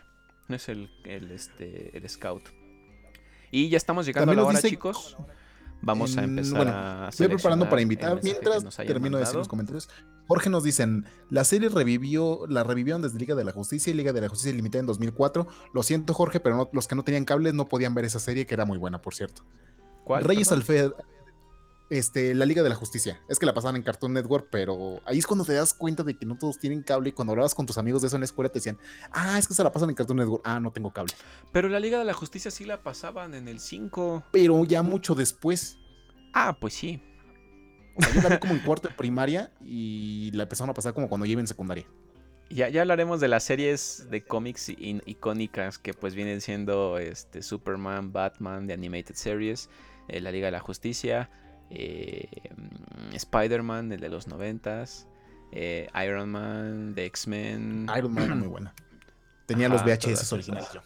Spider-Man. Rodrigo García amigos. dice, quiero una foto mía en traje de maid. ¿Por qué quieres eso? ¿Qui- qui- ¿Quién te hizo sé. tanto daño para crear algo así? Creo que te vieron comprándolo la otra vez. Eh, no era yo, era mi hermano gemelo. Reyes Alfredos, que chingue su madre Amberhead. ¿Quién es Amber Heard? es un Mm, bonito, un pero bueno. Eh, también debemos la foto con la chica Calabaza. Espérenla pronto, ya estamos trabajando en el contrato y demás. Sí, de hecho. Por cierto, quiero aprovechar un saludo para mi amiga Monse porque está pasando por una situación muy fuerte, pero que quiero que sepa que tiene, tiene todo nuestro apoyo y cualquier cosa estamos aquí para echarle la mano. Monse, te mandamos un saludo y un abrazo y espero que pues esta situación pase pronto. También tenemos Natalia Briseño nos para dice Natalia saludos, Briseño. saludos Natalia Briseño. No sé quién eres, Un pero saludo saludos. para Natalia Briseño, señor, señor. Un saludo para Jorge. Briones, Briones, Briones. Exacto. Bien, yo creo que pues no sé si ya te ha mandado mensaje alguna personita para integrarse con Pues nosotros. no, pero de una vez aprovechen. ¿Quién quiere jalar? Vale, ¿Quién quiere jalar? Uno dijo que quería participar si hablábamos de películas o así, ¿no? Algo dijo. Así es. Caudillo creo que es el que quería participar y nos va a contar acerca de su película favorita y, y por qué lo influenció. De ahí en fuera sigan mandando quién quiere participar para que los invitemos y nos hablen de su cosa friki o otaku que más les agrada o los influenció. Bien, amigo, hablemos de específicamente de gustos culposos, que también los hay, ¿no? O sea, no todo aquí en, en esta onda pues es este miel sobre hojuelas. ¿Tienes algún gusto culposo? De ya sea de cómics, o- bueno, ya sabes, de ambos bandos. Tú dime, tú dime. Oriental sí, sí y tengo. occidental. Daré el primer gusto culposo después de que Caudillo nos platique de su cuenta, porque creo que ahorita está pidiendo acceso. Ah, sí, a ver, déjame ver. Mientras Déjame le pido a Jorge que me mande mensaje por WhatsApp. Por... Ah, no, aquí lo tengo olvidado. Para ¿Ya irle le pasando mandaste el, link. enlace? Sí, ya le mandé el enlace. Ok. Para que se vayan uniendo. Todas las personitas que quieran este, participar dándonos su serie favorita, su película favorita, por favor háganmelo saber y les haré llegar un link para que se puedan unir y nos cuenten acerca de esa serie. Exactamente. O película, chicos, o- Por favor. Libro, gusto influencia. En lo que piensas, pasamos a los comerciales. Este programa es traído a ustedes por Crunchyroll y Toy Animations. Gracias a Toy Animations por darnos dinero. No, ojalá pudiéramos decir eso.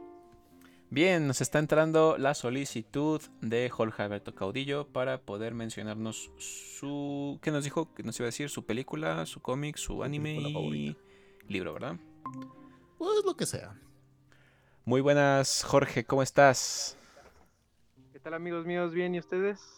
Aquí buenas amigos noches, conversando Caudillo. con ustedes. Estamos aquí para que nos hables acerca de tus pecados. Cuéntame, hijo mío. ¿Cuál es tu También mayor pecado? Aparte de la voz robótica, a otro compañero que quiere entrar, que es Jorge, pero nos tendrás que esperar un momento, amigo. Eh, primero nos tiene que comentar eh, Caudillo su experiencia y después mandas mensaje tú. Bien, Jorge. ¿Cuál es tu... lo que tienes que decir? Dinos, dinos, dinos, por favor. Te digo, te digo, te digo. mm, Pues no sé. Ya no me acuerdo de hecho qué película les dije. Porque No me digas que no sabes si se supone que querías hablar. Es que ahorita me agarraste en otro canal, pero me quedé viendo mis películas y dije, Háblame de tu Sí, persona, de tu superhéroe favorito. Tu superhéroe favorito. pues ya sabes que es Wolverine, güey. Yo. O sea, yo sí, güey, pero es que te O sea, yo no, también lo sé, pero dinos, dinos, ¿por Pero qué es es que, tu superhéroe ejemplo- favorito? Pues porque ese güey se puede chingar a los que quiera. Pues ahora sí que sin tener ese estatus de héroe, güey. Así de, ah, pues me voy a. Voy a respetar al villano porque, pues no manches, no lo puedo matar. Entonces Wolverine nada más llega, güey, y los corta en pedacitos, güey, ya. Bueno, Wolverine podemos decir que estrictamente sí es un superhéroe, pero más cercano a lo que es ser un antihéroe o casi casi un mercenario, ¿no? Porque Wolverine pues eh, se guía más por sus sentimientos y pues por lo que considera él dentro de su moral para hacer las cosas que pues por un ideal que puedan marcarte este tu, tu grupo, ¿no? Como por ejemplo en este caso pues al que pertenecen los X-Men. Y es bastante interesante Wolverine, ¿no? Eh, una persona que nació este, con este, este don mutante, este gen mutante de la regeneración, eh, poder sacar sus huesitos por, por su cuerpo. Y bueno, y todos saben la historia trágica, la historia que, que- que lo representa. Y. Espérate, Wolverine salió de Catepec. Exacto. O sea, Wolverine es Vato que mexicano. saca de su cuerpo cuchillas para picar gente y sin importarles qué es es la gente, es un ecatepense. Siempre, siempre trae unos jeans, trae unas botas todas puteadas y trae camisa de tirantes. O sea, es de Catepec, güey. O sea, tenías que Y es saberlo desde verguero. el principio. Y es verga. Su prepa trunca fue Catepec, güey. Y mide un, menos de unos Coacalco, 70. pero sí está pegado, así que sí. Y mide menos de unos 70. Exactamente. Eso es lo que lo hace un ecatepense. A fuerzas, a fuerzas. Muy bien, muchas gracias. Claudio, por participar en esta, en compartir superhéroe. ¿Algún saludo que quieras mandar? ¿Un mensaje que quieras dejar para nuestra audiencia? Este, pues ya saben, amigos, sigan aquí a los caballeros de la tertulia. Muy interesante siempre sus vlogs. Y pues es un placer siempre sal- saludarlos, amigos. Muchas gracias, Caudillo. sigue, Un abrazo. Gracias, Caudillo. Dale, hermanos. Muchas gracias. sigo escuchando. Vale, hasta bien, luego. Pasemos con otro Jorge que ahora se llama Jorge Briones. Parece que me está Jorge Briones, puedes mandarnos tu mensaje para que podamos admitirte. Wolverine, me gusta bastante Wolverine. ¿eh? Es, es un personaje bastante complejo. Aunque un poco gastado por las películas y todo lo que se inventaron con esto de... Aplicaron la de le estamos sacando buen bar. Hay que. Y Hugh Jackman es una representación perfecta de Wolverine, o sea, físicamente, ¿no? Uf, y Hugh, Hugh Jackman es. eh, es yo esas creo que es el- personitas que nacieron La señora para que llevo personaje. dentro, güey, ama a Hugh Jackman, güey. Sí, perfecto. Fui a o su sea, concierto y grité como loco, güey. Yo también lo quise ver cuando hizo The Greatest Showman y, y no lo pude ver. Bien, ahora otro Jorge, que es Briones Razo. Muy buenas, Jorge. ¿Cómo estás? ¿Cómo estás? Ay, güey, qué feo estás. Eh, amigos, nos estamos viendo aquí por cámara y de verdad es que es feo. Es que es horrible. Es como si dos aguacates hubieran tenido relaciones sexuales y está gimiendo. ¿Por qué estás gimiendo? Ve, vete mucho la chingada. Ya. Ya. Güey, tiene LEDs en la cabeza, güey. Marciano. Cyberpunk. Exacto. La verga. Compañeros, sé que ustedes no lo están viendo, pero en este momento ¿De estamos presenciando cómo sale una luz casi rosa fosforescente, güey, a través de sus orejas, güey. Esto es increíble. Güey, son mis audífonos para mis videos de videojuegos que nunca publicaron, por cierto. Ah, eh, por cierto, este ya vendrá la, también la- podemos- la- el tiempo de las, esas redes sociales para que de las también promociones. empieces a jalar ray. Exacto. Pues sí, Amigo. pero no. ¿Cuál es tu superhéroe favorito? creo que, eh, bueno, suena muy trillado, pero sería Spider-Man. Oh, Yo crecí oh. viendo la, la serie de los noventas ¡Ah! y a pesar de, de eso, volví a ver el, el, el Spider-Man todo culero que sacaron de en 2003, 2004, que era Spider-Man Evolución, me parece. El Y, de los no, MTV. o sea, eh, no me acuerdo, era como una, una animación toda culera en 3D. Que Sí, tenía el como. Ah, sí, la producida por MTV y que fue demandada. tuvo, estuvo una sola temporada y los capítulos los pasaban salteados en la tele, pero pues yo la alcancé a ver toda completa. Exacto. todos la La, de la serie de los 90 fue, eh, fue un, un punto y aparte, güey. O sea, fue la, la primera serie que te- me mostró un multiverso. En, fueron los, los últimos capítulos, me parece, de la serie en la que salen todos los Spider-Man. Ah, el sí. Spider-Man mutante, el de seis brazos, el Spider-Man que se, que se clonó, no que se clonó, es- el, el Spider-Man clonado, el tercer Spider-Man que era el que se había fusionado con Carnage. Ujú. que Que el- queda el en Doctor ese- Octopus también. Ah, exactamente. El, no, el, el mejor fuera, eh, fue el que se, el que, que se, que se fusionó con Carnage, porque era el que iba a destruir todo el multiverso de los Spider-Man. Y al final, el final de la serie fue épico porque salió con el, el Spider-Man principal, salió con Stan Lee. Ujú. Exacto. Ese sería el- mi superhéroe favorito. Y ya no le hablando preguntamos de a, a este Caudillo, porque bueno, sabemos que él es más de cómics, pero tú también eres de animes y, y mangas. Entonces, ¿cuál es tu personaje de anime diagonal manga favorito?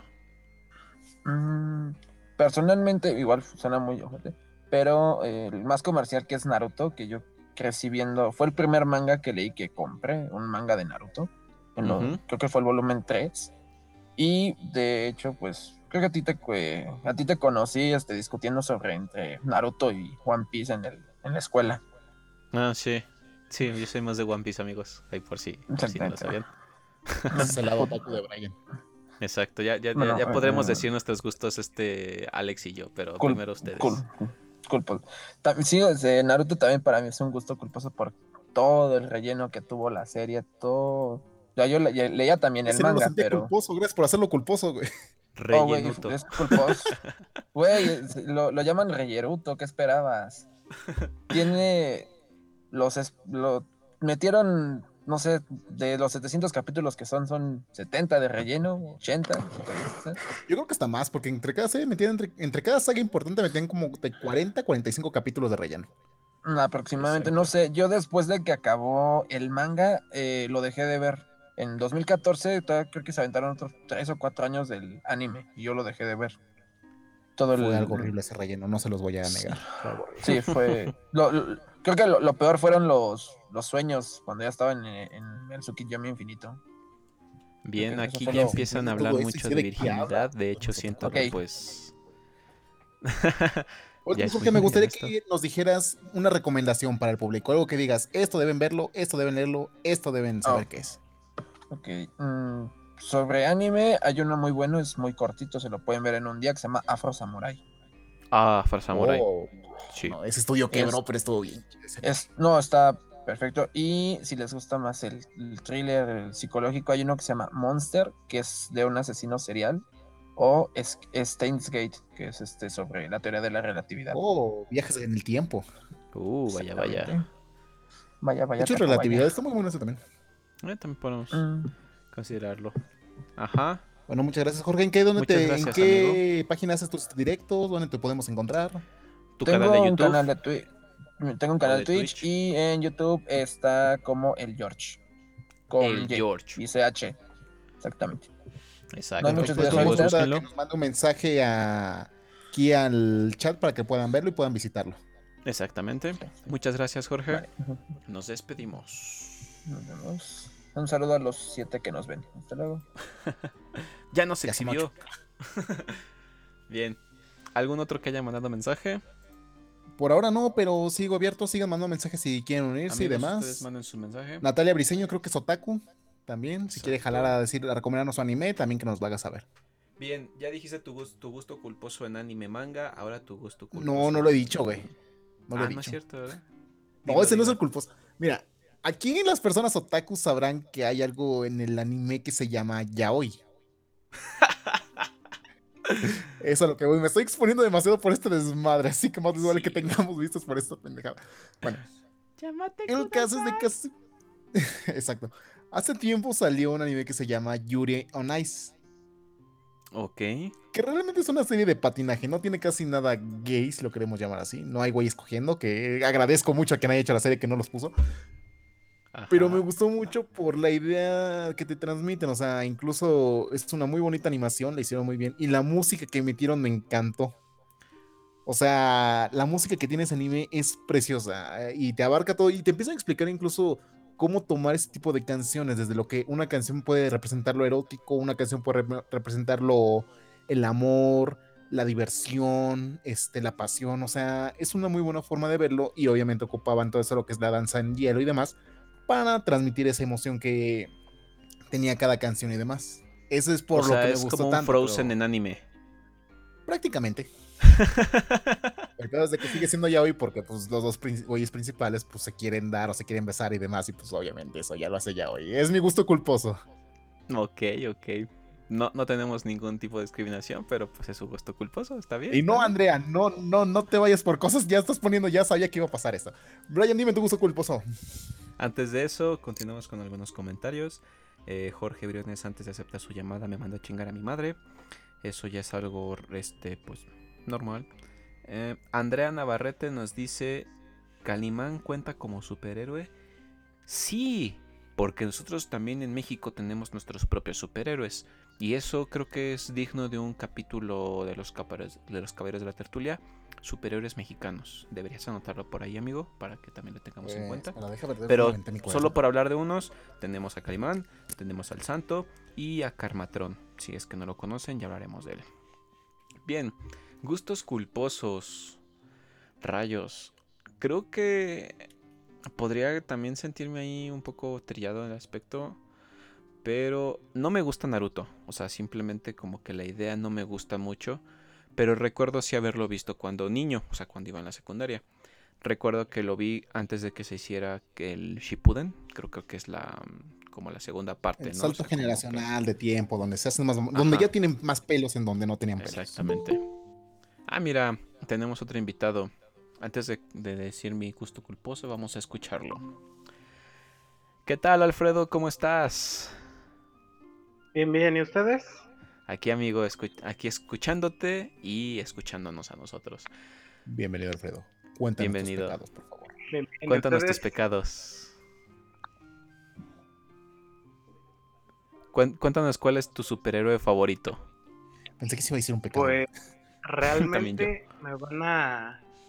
Se van a sacar de pedo porque realmente mi superhéroe favorito es Aquaman. Ah, Aquaman. cabrón. Ah, cabrón. Güey, Aquaman es súper respetable y te voy a decir por qué después de, No, eso, o de sea, que sí, nos diga no, no, Alfredo lo por qué. entiendo. Pero quiero Cuéntanos. escuchar las palabras de Alfredo, si no te importa Exacto, primero. sí, dinos, dinos. Bueno, pues para mí se me hizo un poder, o sea, súper cabrón. El, el hecho de que pueda manejar animales acuáticos con simplemente pensarlo. Y aparte, pues ese güey nació así, o sea, no tuvo que depender de poderes como el sol o, o tener mucho dinero para ser un superhéroe. Entonces, y aparte es rey, o sea, ¿qué más quieres? Ocupa un Exacto. delfín de motoneta. Es ¿Eh? que Ocupa un Aquaman, delfín de güey. motoneta. Ajá. Aquaman, güey, o sea, hubo un tiempo y Alfredo pues obviamente lo sabrá porque es su super favorito, en el que siempre, en el que era la burla Aquaman porque lo consideraban inútil en muchas de las misiones de la Liga de la Justicia. O sea, decían, este, Batman hace el plan, Superman, tú pues desmadrate a todos. Mujer Maravilla, utiliza tu lazo y dales en la madre también, ¿no? Eh, Green Arrow, no sé, también lanza tus flechas. Y Aquaman, no, pues tú espéranos en el auto, ¿no? Para la escapada. Entonces se llegaron a burlar mucho de Aquaman, más que nada por la serie de los 60 ese Aquaman bonachón que todos conocemos, ¿no? De, de perfecto peinado rubio y su trajecito el que se parece a Sirenoman. Yo creo que Pero Aquaman está cabrón, güey. una burla de eso. Aquaman está cabrón, güey, porque como dice Alfredo, ese güey tiene un poder de telepatía con los animalitos del mar y es meramente, podemos decir que es humano, porque bueno, está, o es terrícola, mejor De hecho, es lo pues, más humano que se puede comparar a nivel superhéroes, porque es como que el, que tiene más contacto humano, el que dice, ¿sabes qué? Yo sí estoy, Exacto. Soy consciente de que estos güeyes son este, personas también igual que yo y demás, que no porque yo sea más poderoso me- se me sale la caca por la cabeza. O sea, ese güey tiene este control sobre los mares y no estamos hablando de poco, estamos hablando de tres cuartas partes del planeta, ¿no? Es, De hecho, en es Flashpoint, Paradox Ajá. se ve como este güey si quisiera podía inundar un chingo de países nomás por sus huevos. Sí, o sea, si él sí lo haces emperrar, o sea, hace sus cosas y, y te quedas que yo, o sea, no existes, ¿no?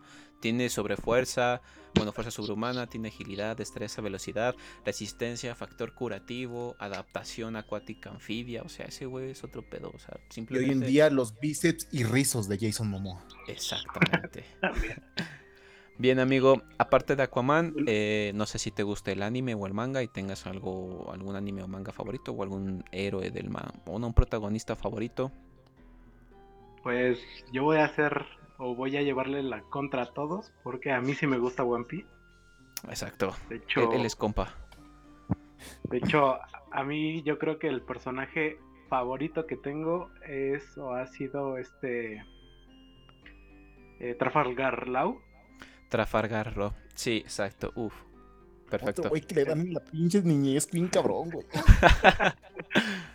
Bueno, eso y lo que le comentaba a a este Alex, algo que ahorita, bueno, no me marcó mi niñez, pero me está marcando ahorita es el encontrarme a toda la comunidad de Dungeons and Dragons, que realmente está muy cabrón porque apenas este como que apenas va despertando todos los que todos los que eh, ya tienen tiempo en el juego, porque como le decía Alex, este juego nació desde el setenta y tantos, 74 creo, Ujú.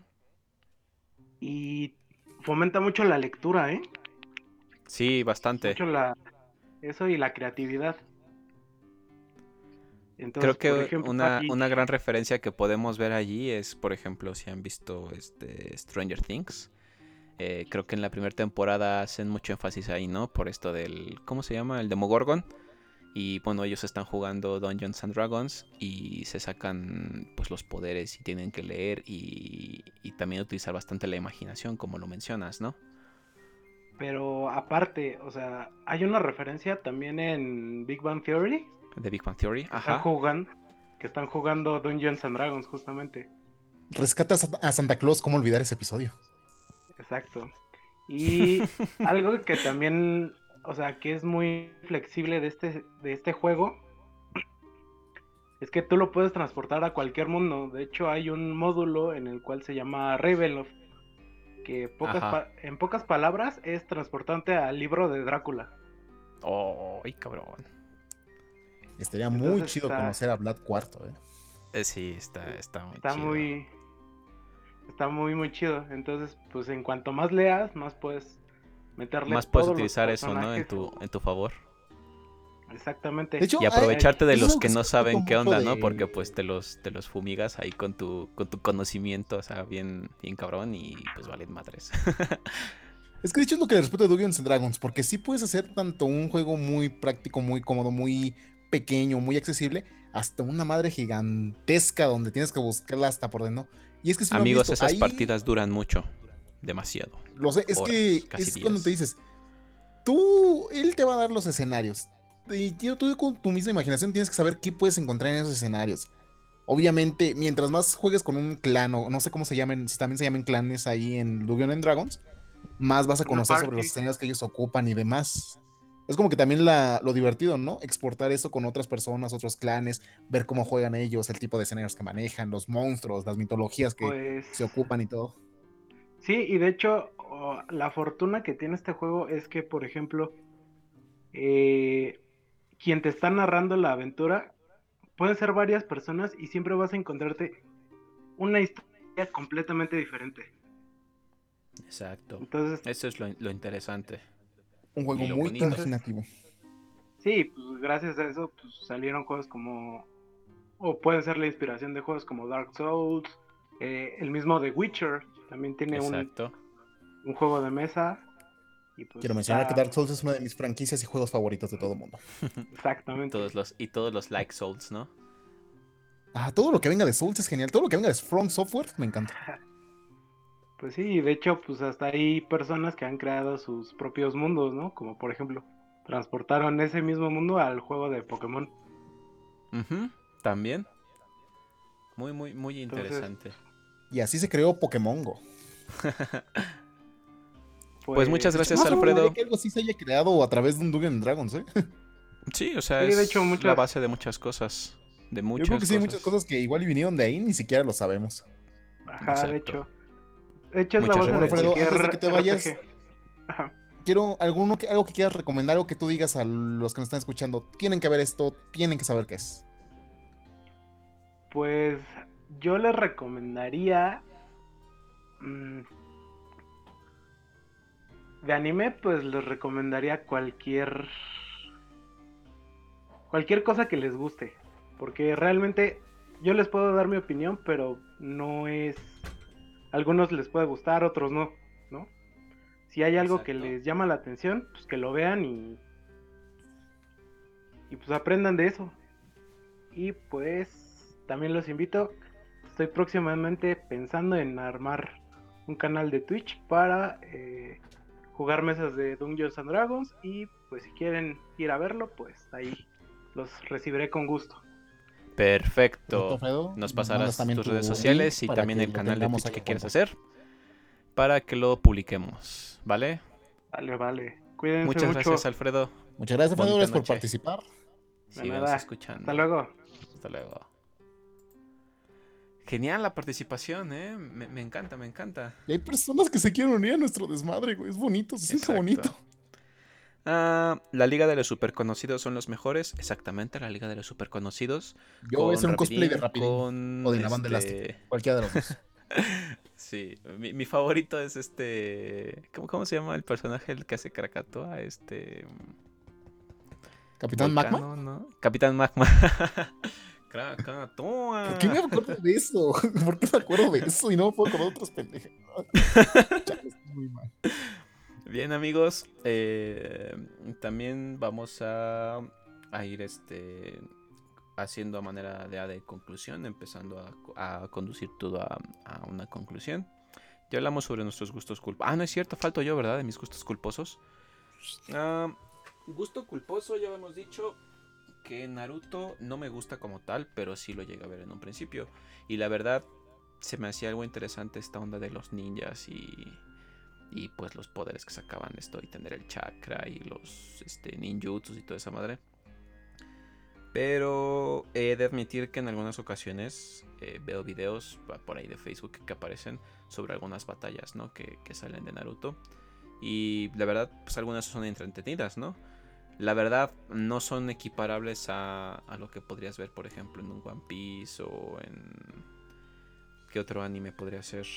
Mm, en Evangelion o en Full Metal Alchemist, eh, cualquier otro shonen, pero pues también tienen su onda, ¿no? Y creo que tiene bastante trasfondo, pero cuando te das cuenta de que mucho es relleno, pues ya, ya no. ya Como que rompe un tanto, poco la línea de lo que Ajá, te rompe un poco la línea y pues dices, güey, no, gracias. En eso, y aquí occidental, pues no es un gusto culposo, pero creo que también del lado de los cartoons, eh, me gustaba bastante, bast- bastante mejor dicho, eh, toda esta onda de las chicas superpoderosas, ¿no? que... Es que no lo siento como culpo. Es que estoy viendo Bueno, no algo culposo, occidental es que no. pero no se me viene nada a la mente. Ajá, es que tampoco se me viene nada a la mente, ¿no? Pero te digo, estos cartoons que eran bastante irreverentes, ¿no? O sea, eran, este, ¿cómo se podría decir? Algunos eran muy tontos, o sea, bueno, ya no incluye a las chicas superpoderosas, pero hay unos que sí eran bastante tontos y decías, güey, no, no, pinche, este, caricatura. Se me viene algo a la mente, pero es más literario. Alguna vez leí un libro de Paulo Coelho. ¿Eso cuenta como culposo? Yo creo que sí. ¿no? Eh, eso sí, y también tienes, bueno, más que gusto culposo, es más gusto culero, ¿no? Este... Hijo de perra. Yo no tengo mal gusto, dice. Son El gustos mal gusto me de otra tiene gente más. El universo conspira a tu favor para poder, este, para poder decir estupideces. Bien, chicos, ya que hablamos de nuestros culpos culposos, Vamos dándole cierre a esto bando. diciendo qué es lo bueno y lo malo de todo este desmadre.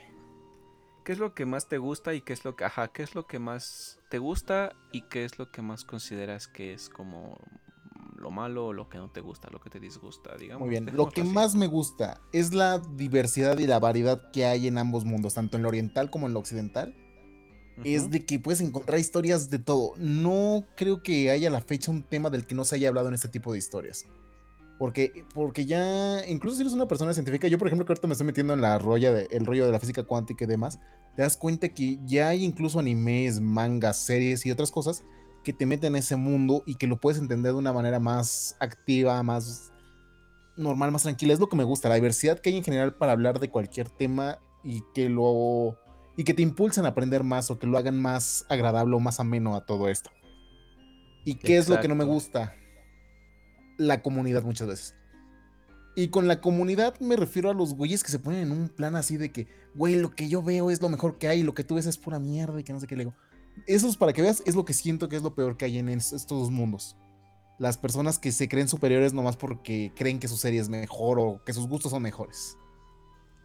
Exacto, exacto, bastante respetable. Cuéntame, ¿qué es lo mejor para ti de todo creo este que lo has mundo? abarcado y otakus? bastante, ¿eh? o sea, creo que de buenas a primeras, o sea, el, el origen de estas historias es entretenimiento, ¿no? Es este sacarte un poco de la vida rutinaria, mostrándote algo extraordinario, algo fuera de lo normal, para que sientas que tu vida tiene algo de, de pues de, ¿cómo se puede decir? Diferencia, algo poco monótono, con historias pues de alienígenas que vienen desde otro planeta, que hay superhumanos que desarrollan un gen que los hace superiores al humano común, de otras pues sobre algún elegido por parte de alguna deidad, otros sobre deidades que se encuentran entre nosotros, o sea, hay infinitas historias como comentas. Y eso hace que pues sientas un gusto particular por conocerlas y poder eh, saber más y más de cada personaje, ¿no? Que es lo que también me gusta.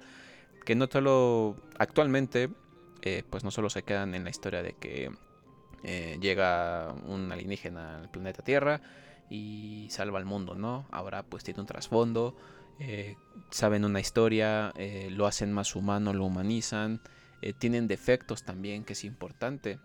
Y es algo que el anime, bueno, al menos fue lo que, y los mangas fueron lo que trajeron a, Occidente, ¿no? Antes, pues te digo, las caricaturas y las historias occidentales eran bastante acartonadas y planas. Había un principio y un final, eh, un principio, un clímax este, en el que tenían que resolver un problema y un final, este, pues feliz, ¿no? Siempre ganaban. Y de eso bebieron aquí en Occidente y se crearon historias bastante, bastante más elaboradas, ¿no? Con un trasfondo mejor. Eso es lo que me gusta bastante. Que se crean universos, se crean bastantes personajes, bastantes historias y te animan a que sepas más y más, ¿no? Y qué tal que lo que no me gusta, quizás también la comunidad que a veces llega a ser un poquito ahí exagerada, tóxica, como dicen hoy en día. Y la sobreexplotación. Quizás llega un punto en el que a veces un personaje ya está demasiado explotado, ya no sabes ni de dónde sacarle dinero. Y pues lo reinician, le dan orígenes distintos, lo, lo matan, pero lo vuelven a revivir como a los tres meses. Entonces a veces eh, creo que algo particular de eso no es la muerte de los personajes, que pasa que los matan y tú dices, güey, pues lloré tu muerte, ¿no? Este fue bastante triste, un buen final. Espero que traigan otro superhéroe que pues traiga una historia también igual de buena. pero resulta que a los tres meses lo reinician y o lo reviven y ya no sientes tanto gusto porque bueno pues vuelve a ser lo mismo, ¿no? Y Maneras por de parte de, los perderle el haters eh, llega a veces muchas que pues sí, ¿no? Cuando adaptan una novela, una historieta, un anime, un manga, eh, se enfocan mucho a que quieran que sea exactamente como pasa en las historias, ¿no? Y es algo imposible, o sea, no puedes mm, comprimir en dos horas y media o en dos horas una historia que es bastante compleja y no puedes respetar al 100, ¿no? Y tienes también que entender que hay cosas que no se pueden hacer eh, pues en live action o en una película, pero que se pueden hacer en papel o en animación. Entonces es importante que lo tengan en cuenta y que respeten que también hay productos bastante, mal, bastante malos, ¿no? Y gracias a las quejas, pues se mejoran. Como por ejemplo, así un caso rápido que se me ocurre, por ejemplo, el de Sonic, ¿no? La película, que cuando mostraron el Estoy casi seguro que fácil. marketing bien vendido y bien cabrón, güey. Sí, casi seguro. yo, yo, yo digo que fue así como de vamos a ver cómo reaccionan. y Mira, tenemos este boceto culero que nunca sacamos, que nunca terminamos de pulir. Vamos a sacarlo así a ver qué dicen. Igual y nos ahorramos un poquito de trabajo cuando ya tenemos el 80% del otro personaje. Exacto. Ah, bien, y eso creo que es lo que, lo que me disgusta, ¿no? Quizás el fanatismo hermético que llega a veces a ser un poco molesto y no permite que pues luego crezca la comunidad, ¿no? Eh, Eh, vamos a los últimos... Este mensaje. Ah. Amigos que nos gusta todo esto, disfrutemos, o sea, hay que disfrutar estas cositas de la vida que nos dan para entretenernos, para olvidarnos de luego las veces de lo horrible que es la realidad. Y pues quedémonos un ratito en esto, hay que disfrutarlo, platicarlo y demás. No me quiero decir antes, Brian, primero, recomi- ahora te toca a ti. Algo que todo el mundo debe ver, una recomendación que todo el mundo tú dices que tiene que ver. Ay, rayos. ¡Ah! ¡Ah! Em, primero tú, amigo. Doy Primero tú. Déjame pensarlo rápido. Por mi parte, eh, les voy a dar dos recomendaciones en cuestión de anime que están accesibles en Netflix. La primera de ellas, ya la mencionamos durante el capítulo, es Full Metal Alchemist, la Brotherhood. Es una muy buena serie, son mensajes muy buenos, es una comedia bastante amena y sobre todo es una historia entre hermanos que puede llegar a conmoverte, la verdad. Y al final, todo lo, todo lo, todo lo magnífico, espectacular, la magia que puedas ver durante toda la serie, en este caso alquimia, queda en segundo término cuando entiendes el mensaje final. No voy a spoilear para que lo vean y usted quiero que si la ven que me manden mensaje directamente a mí y me digan qué es lo que entendieron de ese final. Y la otra es Code ya que es una trama muy inteligente, como que si el mundo fuera casi casi un juego de ajedrez. Y en esos puedes ver los temas políticos y demás, como las personas más poderosas al final no sirven para gobernar o pueden ser fácilmente influenciadas o cambiar todo. Y sobre todo lo que estás dispuesto a sacrificar por una persona que quieres. Creo que eso es muy bueno. Ok, ok, me gusta bastante.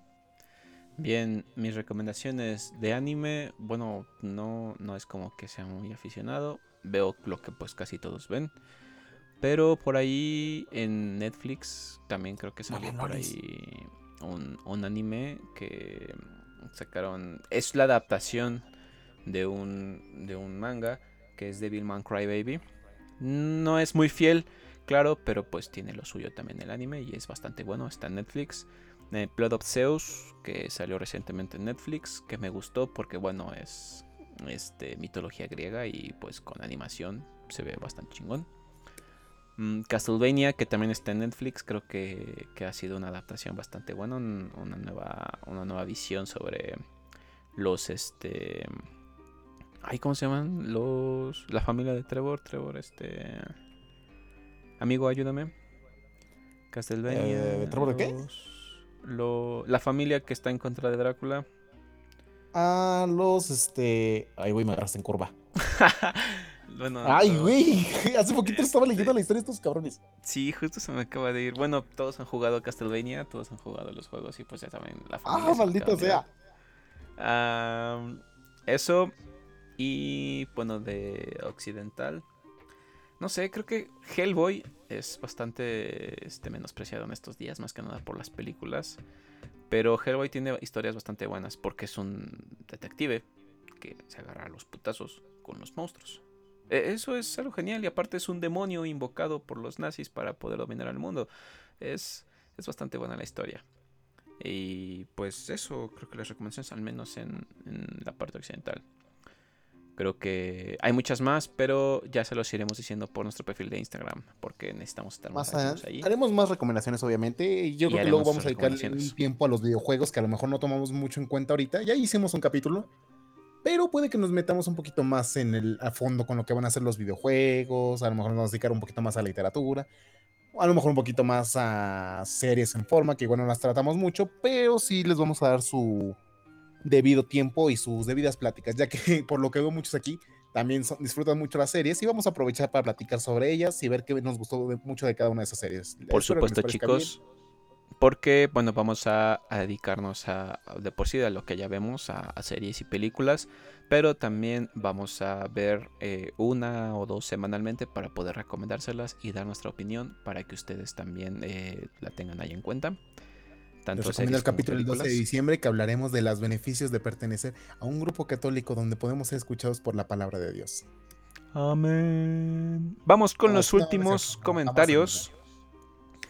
Em, tu, tu, tu, tu, ya Alfredo ya nos dijo. Madres, acabo de perder que- una aguja en mi cama. Rodrigo García nos, dije, nos dice que Hamtaro es el mejor. Hamtaro es una muy buena, un buen anime. Me encantaba. También dice, Los cállate. Bocadín, tú no sabes nada. No sé quién sea el Bocadín.